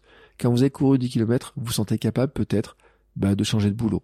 Peut-être que quand vous avez couru un marathon, vous vous sentez capable de lancer une entreprise. En vous disant, bah, si j'étais capable de le faire, si j'étais capable de passer tous les murs du marathon au sens propre et figuré, ou d'un ultra ou des choses comme ça, eh ben je suis peut-être capable de me lancer en auto-entrepreneur pour faire ça. Je suis peut-être capable de lancer euh, des systèmes de formation. Je suis peut-être capable de donner des cours. Je suis peut-être capable de faire ça. Alors je m'en sentais pas capable, mais la logique en fait c'est de dire, eh ben puisque j'étais capable de passer les obstacles pour faire telle ou telle course, je suis maintenant capable de passer les obstacles pour faire tel ou tel projet. Et ce projet, c'est à vous de le choisir en fait. Et c'est là en fait où moi ma philosophie c'est de dire qu'on construit notre vie tout ce que l'on fait au quotidien, les petites actions du quotidien, ce que j'appelle l'action minimum viable, pour moi c'est de courir et de faire du podcast, c'est sur mes actions minimum viables, c'est pour construire ma vie future. Et en fait, kilomètre 42, beaucoup de gens pensent que c'est un podcast de, de course à pied, mais c'est aussi un podcast de développement personnel. C'est un podcast de développement personnel par le mouvement, par la course à pied, par la confiance que nous donne le sport, le fait que notre corps fonctionne et qui fonctionne de mieux en mieux, et eh ben ça nous aide à faire plein d'autres choses. Et euh, voyez pourquoi j'adore les épisodes. Nadir, c'est ce qu'il nous a dit. C'est ce qu'a dit Phil. C'est ce qu'a dit euh, Jean-Yves. C'est ce qu'ont dit tous les invités du podcast. Tous les invités du podcast n'ont rien dit d'autre que ça en fait. Et euh, voilà. Donc je voulais remercier déjà tous les invités. Je voulais vous remercier tous en tant qu'auditeurs. je voulais remercier tous ceux qui soutiennent. je vous souhaite à tous une belle réussite mes meilleurs voeux pour 2022. Je vous remercie aussi pour tous vos partages. Euh, je vous redis bravo pour tous vos efforts. Et en fait, euh, je vous souhaite à tous une belle réussite, une belle année, mes meilleurs voeux pour 2022. Et je nous souhaite à tous une belle année 2022. Et je nous souhaite à tous que nous devenions champions du monde de notre monde, tous ensemble. Chacun de notre manière, chacun champion du monde de notre monde. Mais c'est notre objectif de 2022. Alors je vous souhaite à tous eh ben, le meilleur du monde et qu'on se touche champion. Et on se dit euh, la semaine prochaine. Ciao ciao les sportifs. Ciao ciao les champions. Bon, c'est encore moi. J'ai un dernier petit mot à vous dire avant de vous laisser écouter un autre épisode de podcast. Si vous avez apprécié cet épisode, je vous invite à vous abonner, bien entendu, au podcast. Vous pouvez le faire sur Spotify, Apple Podcast et tous les lecteurs de podcasts. Mais aussi, si vous le voulez, à laisser une petite note 5 étoiles sur Apple Podcast. Vous savez que ça aidera le podcast à se faire découvrir et à permettre à plein de gens de découvrir aussi les vertus du mouvement. Allez, ce coup-là, je vous laisse et je vous souhaite à tous une très belle journée.